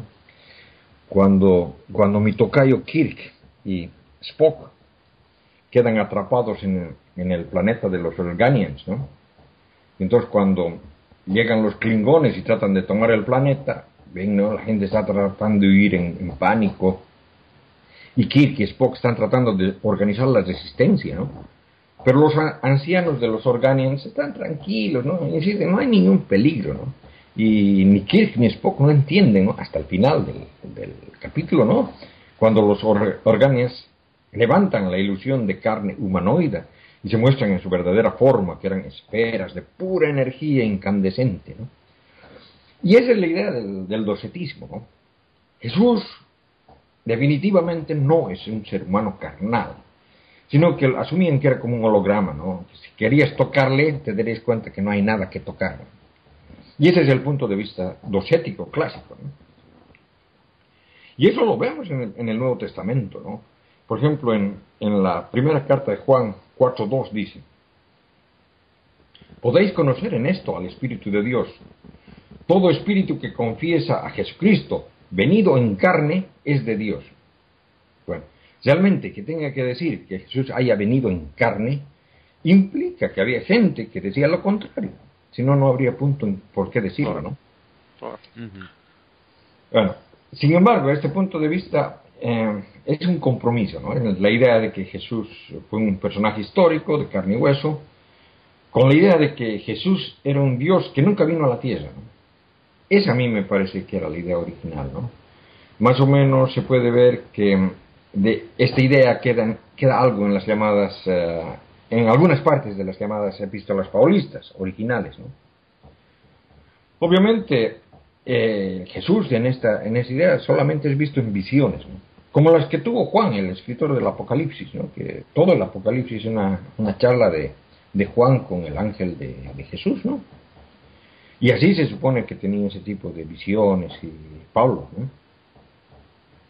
O sea que colocaron a, Jesús en el hilo histórico por otras razones, ¿no? razones institucionales, políticas. ¿no? Querían tener la capacidad de señalar a un fundador objetivo, palpable, ¿no? Que decían que un, Jesús humano, lo usaban como una piedra fundamental de su fundación, ¿no? algo que les daba derechos de autor a sus ideas. ¿no? Ah, el resto de ustedes posiblemente tiene alucinaciones locas de Jesús, ¿no? Pero nosotros lo tuvimos a Jesús en vivo y en directo, más o menos.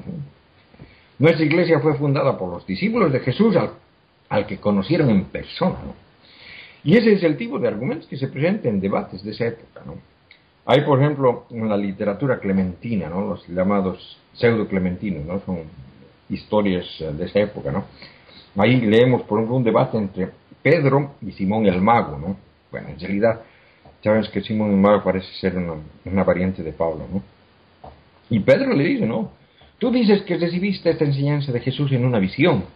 Si realmente lo hubieras tenido, entonces estarías de acuerdo con nosotros, pues nosotros tomamos nuestras enseñanzas directamente de Jesús. Bueno, Y bueno, la, hipótesis que yo mantengo ¿no? de que el docetismo gnóstico es un compromiso entre ambas ideas. ¿no? Jesús, un Dios que nunca vino a la tierra, y Jesús, el Mesías histórico, ¿no? Pero el compromiso es claro, o sea que, ok, eh, la gente creyó ver a Jesús como persona, pero de verdad no, no era una persona, era solamente una ilusión óptica.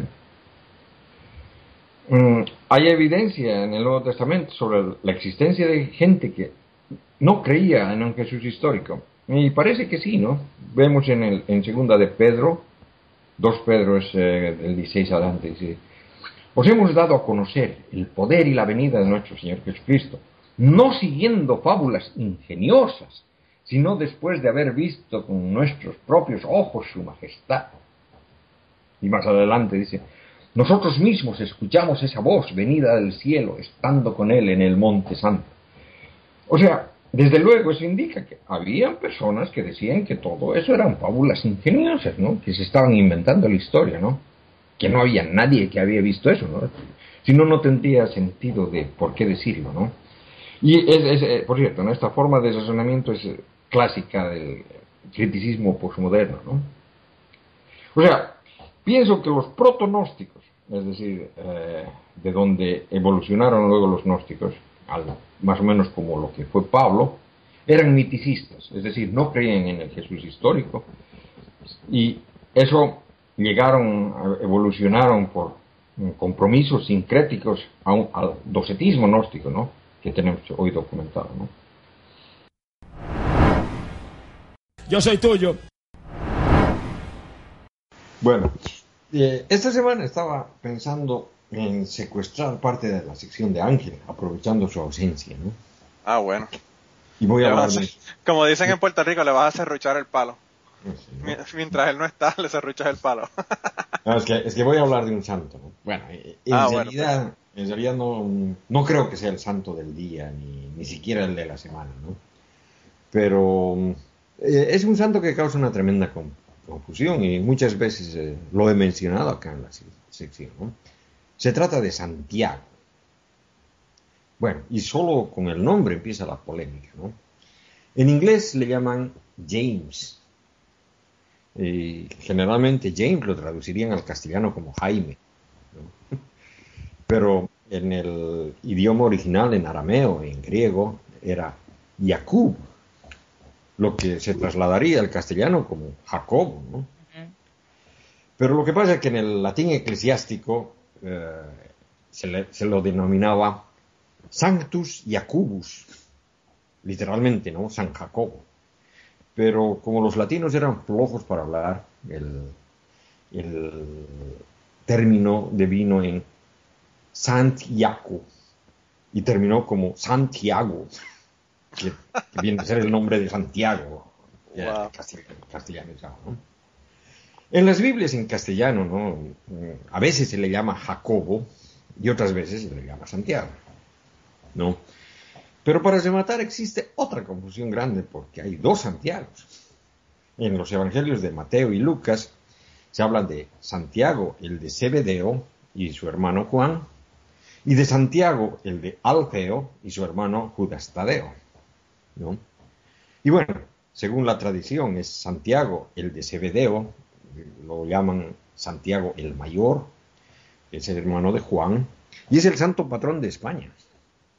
Eh, al parecer. Y de Galicia. Oh, vaya.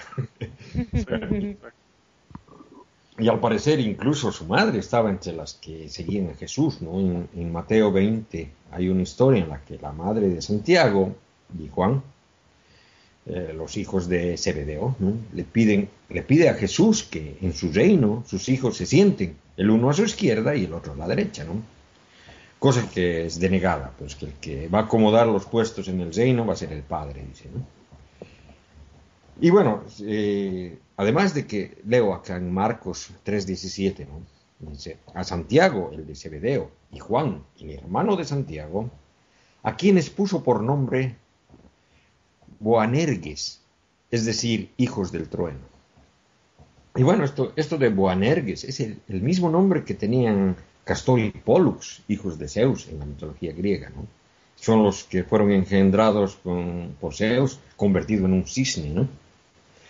De todas maneras, esto originó, por ejemplo, ¿no? de que los quechuas en Sudamérica, ¿no? cuando fueron invadidos por los españoles católicos, identificaron a Santiago con Illapa, que era el, dios del trueno. Y bueno, el otro Santiago, llamado el menor, o el, el de Alfeo, ¿no? Es como ya lo indiqué más antes, ¿no? identificado como hermano de Judas Tadeo. Y en la epístola de Judas, él empieza la epístola identificándose como Judas, el hermano de Santiago. Y, bueno, y para rematar, la cosa, hay referencias a un posible tercer Santiago, el llamado Santiago el Justo. Algunos lo identifican con Santiago el Mayor, ¿no? pero la gran mayoría lo identifican con Santiago el Menor. Y desde luego, muchas veces se confunden entre Santiago, hay confusión entre Santiago.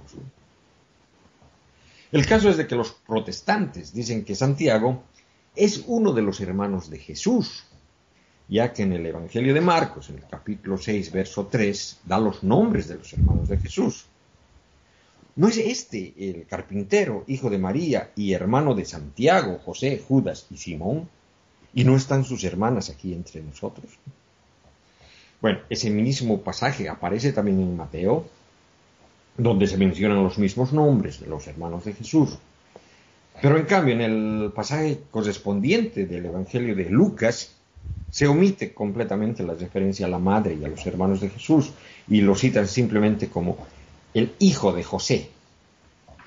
Bueno, en la carta de, a las Gálatas, Pablo dice, eh, Luego, de aquí a tres años subí a Jerusalén a conocer a Cefas, y permanecí quince días en su compañía.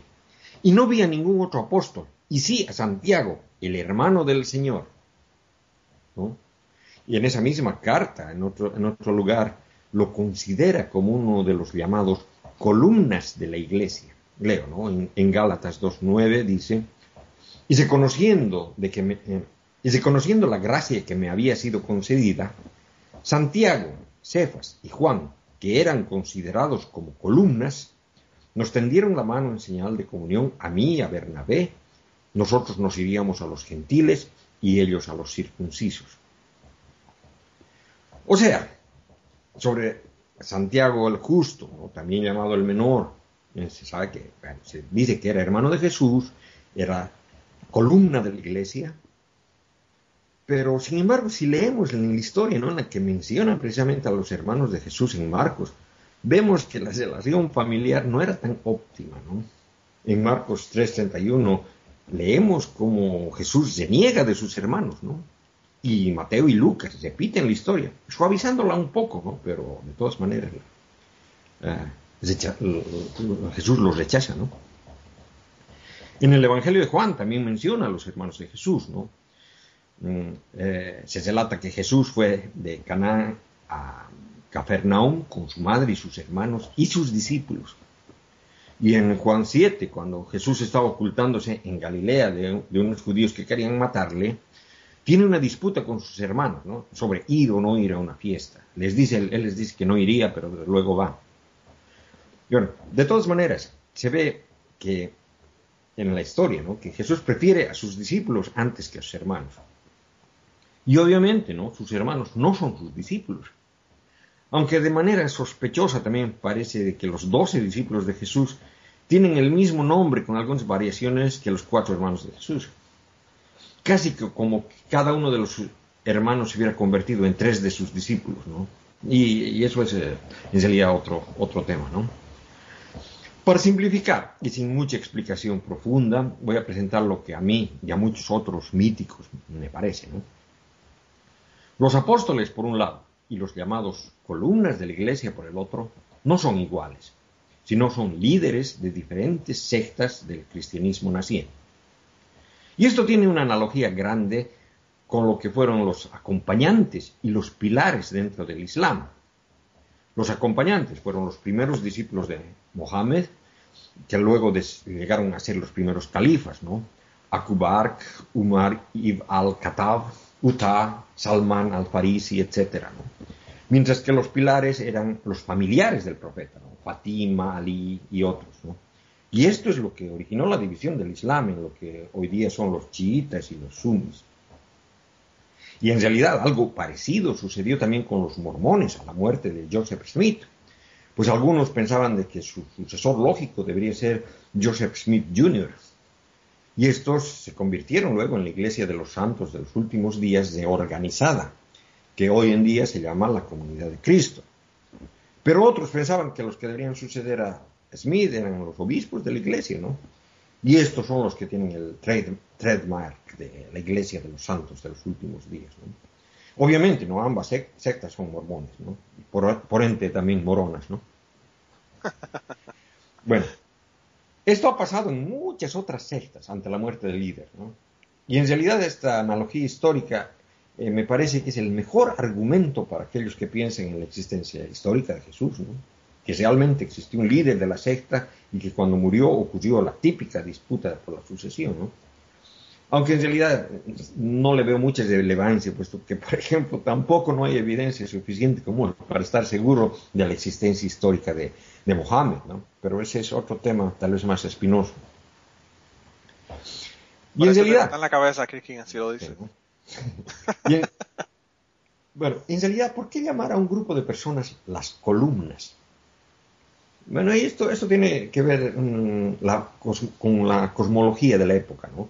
En la que creían que los cielos estaban sostenidos por unas columnas, ¿no? Más o menos era Castor y Pollux en la mitología griega, y, a, eso es lo que se refería con Boanerges, ¿no? Los hijos del trueno.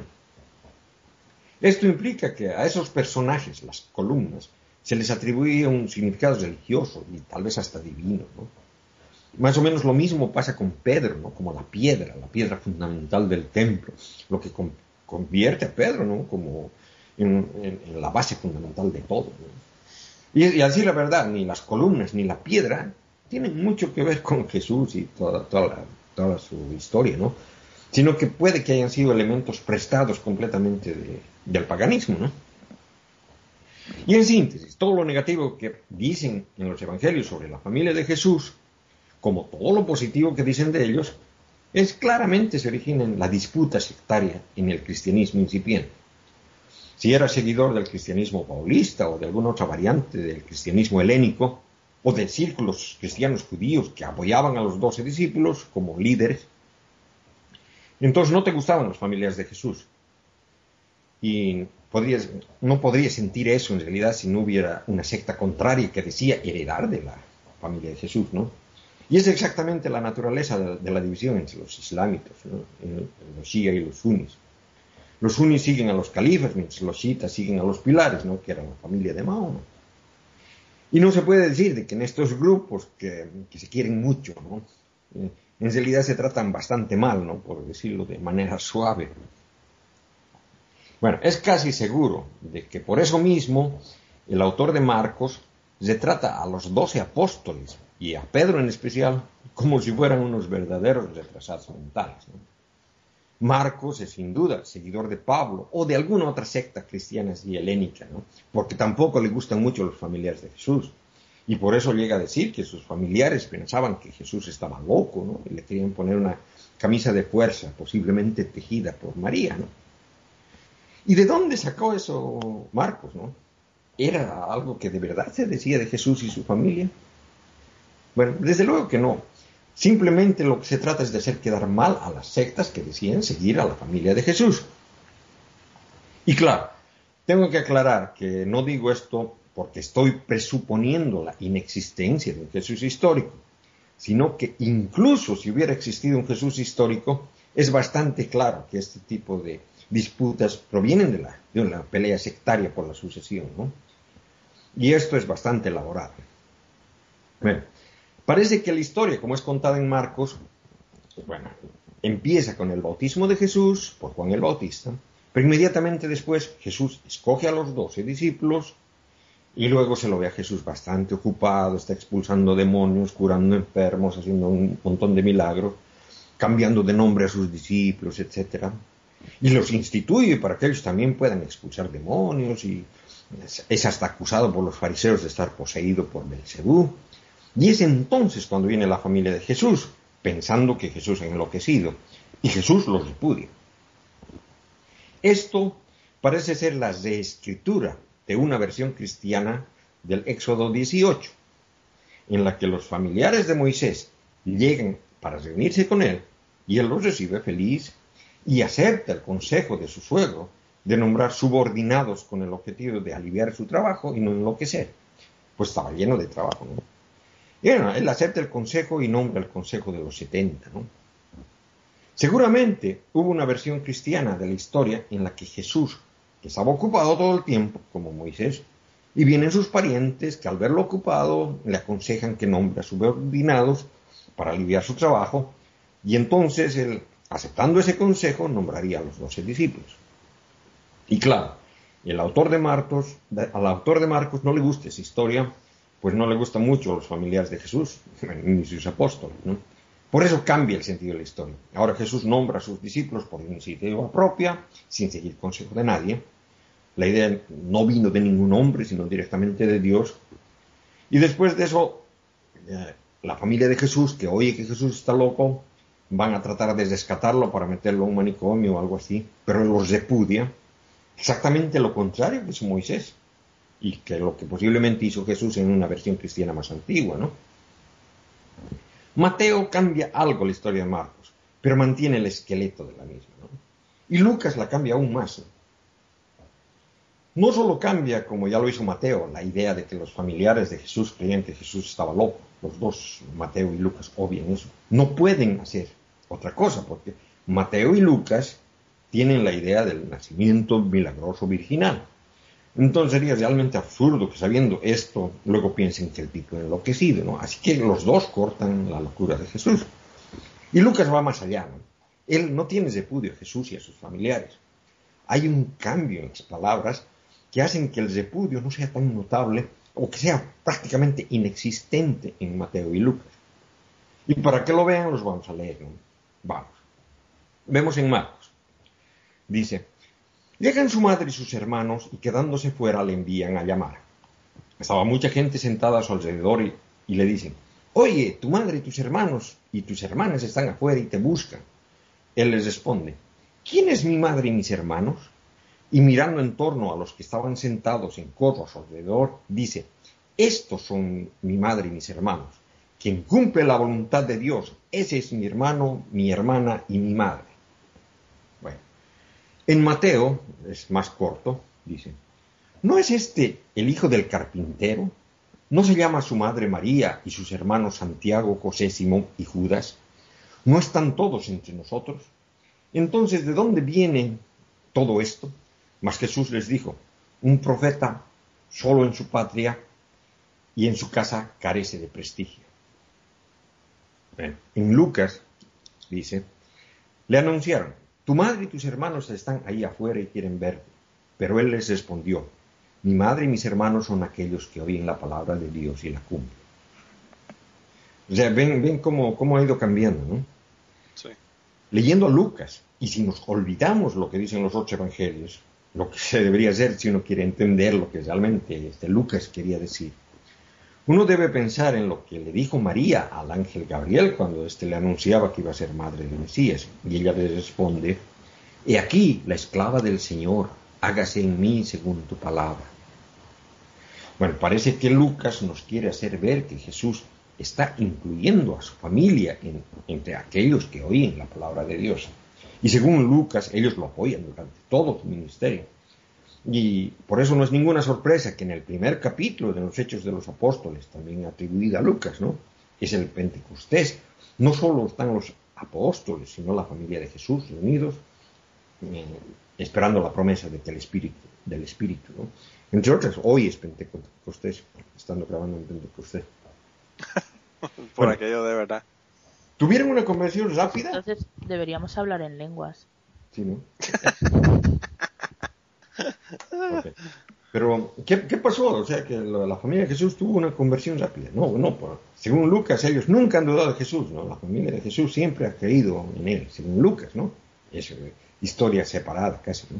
En los otros evangelios no dan continuidad a, esta historia, ¿no? Ni vuelven a mencionar siquiera a los familiares de Jesús. Bueno, retornando a Santiago el Justo, ¿no? Muchos piensan que él aparece mencionado no solo en las epístolas de Pablo, como ya mencioné, sino también fuera de la Biblia, en los apócrifos, y desde luego también tiene una aparición espectacular en José. Para empezar, uno tiene que admitir ¿no? que Santiago, o más bien Jacobo, era un nombre bastante popular en esa época, ¿no? por lo que no sería nada raro que tal vez eh, los documentos se refieren a diferentes Santiagos. Pero si hablamos de los apócrifos, vemos en el Evangelio de los Hebreos, ¿no? que lo hace uno de los seguidores de Jesús, y él está en la última cena. Incluso llega a amenazar a hacer una huelga de hambre desde la muerte de Jesús hasta su resurrección. ¿no? Y cuando Jesús resucita, va donde Santiago, ya se preparar una mesa, se servir un almuerzo para que Santiago rompa su huelga. Y esto me recuerda a algunos evangélicos, ¿no? que sostienen que Santiago el Justo, hermano de Jesús, recién se convierte al cristianismo después de la resurrección, ¿no? lo cual explicaría, digamos, la actitud negativa que tienen los evangelios. ¿no? Y esto, desde luego, es una armonización un poco absurda, porque no hay historia de la conversión de Santiago. En el mismo Evangelio de Juan, que tampoco es favorable a los hermanos de Jesús, mm, en el Evangelio de Juan, Jesús le deja a su madre a cargo de Juan, no, no de ninguno de los hermanos. Es decir, Juan el evangelista no piensa que Santiago el justo era un seguidor de Jesús y nunca dice que se convirtió en uno. Y en el Evangelio de los Hebreos, Jesús hace una aparición a Santiago después de su resurrección, pero esto no lo convierte en un seguidor de Jesús, puesto que en ese Evangelio él ya lo era desde más antes, estaba presente en la última cena. Es decir, como dije antes, hay tantas versiones sobre esto dependiendo de la cantidad de fracciones que había en el cristianismo primitivo. Y bueno, acerca de Josefo, leemos en las antigüedades judías, en el libro 20, 9.1, dice textualmente, Ananías era un saduceo sin alma. Convocó astutamente al Sanedín en el momento propicio. El procurador Festo había fallecido, el sucesor Albino todavía no había tomado posesión, e hizo que el Sanderín juzgase a Santiago, hermano de Jesús, quien era llamado el Cristo, y algunos otros los acusó de haber transgredido la ley y los entregó para que fueran apedreados. Sobre esto, yo acepto la explicación histórica dada por Richard Carrier, ¿no? Que explica que esta no es una referencia a Santiago el Justo y a Jesucristo, sino que en el contexto se refiere a dos hermanos de la clase sacerdotal, Santiago o Jacobo y Jesús, hijos de Damneos. Y lo que pasó es que Santiago estaba en camino a ser elegido sumo sacerdote y fue linchado y apedreado por los seguidores de Ananías cosa que fue muy mal vista por los romanos, ¿no? que expulsaron a Ananías e hicieron que Jesús, hijo de Damneos, hermano del asesinado Santiago, tomara su lugar y fuera elegido sumo sacerdote. Lo único que se podía hacer dadas las circunstancias, ¿no? Y, que es llamado Cristo, bueno, en realidad el ungido, precisamente por haber sido elegido como sumo sacerdote. Y bueno, en los rollos del mar muerto, es posible que se nombre a Santiago el Justo, pero no por nombre. Esto es un poco más complicado, ¿no? Pero la hipótesis presentada por Robert Eisenman dice que Santiago el Justo es el maestro de la justicia en los rollos del Mar Muerto. Pero esto, desde luego, es una conclusión que se toma después de realizar un razonamiento largo, ¿no? donde hay muchas cosas entrelazadas y en sí es debatible, no es, no es algo que pueda ser históricamente demostrada. Y bueno, es hora de despertar porque ahora comienza la parte divertida del podcast.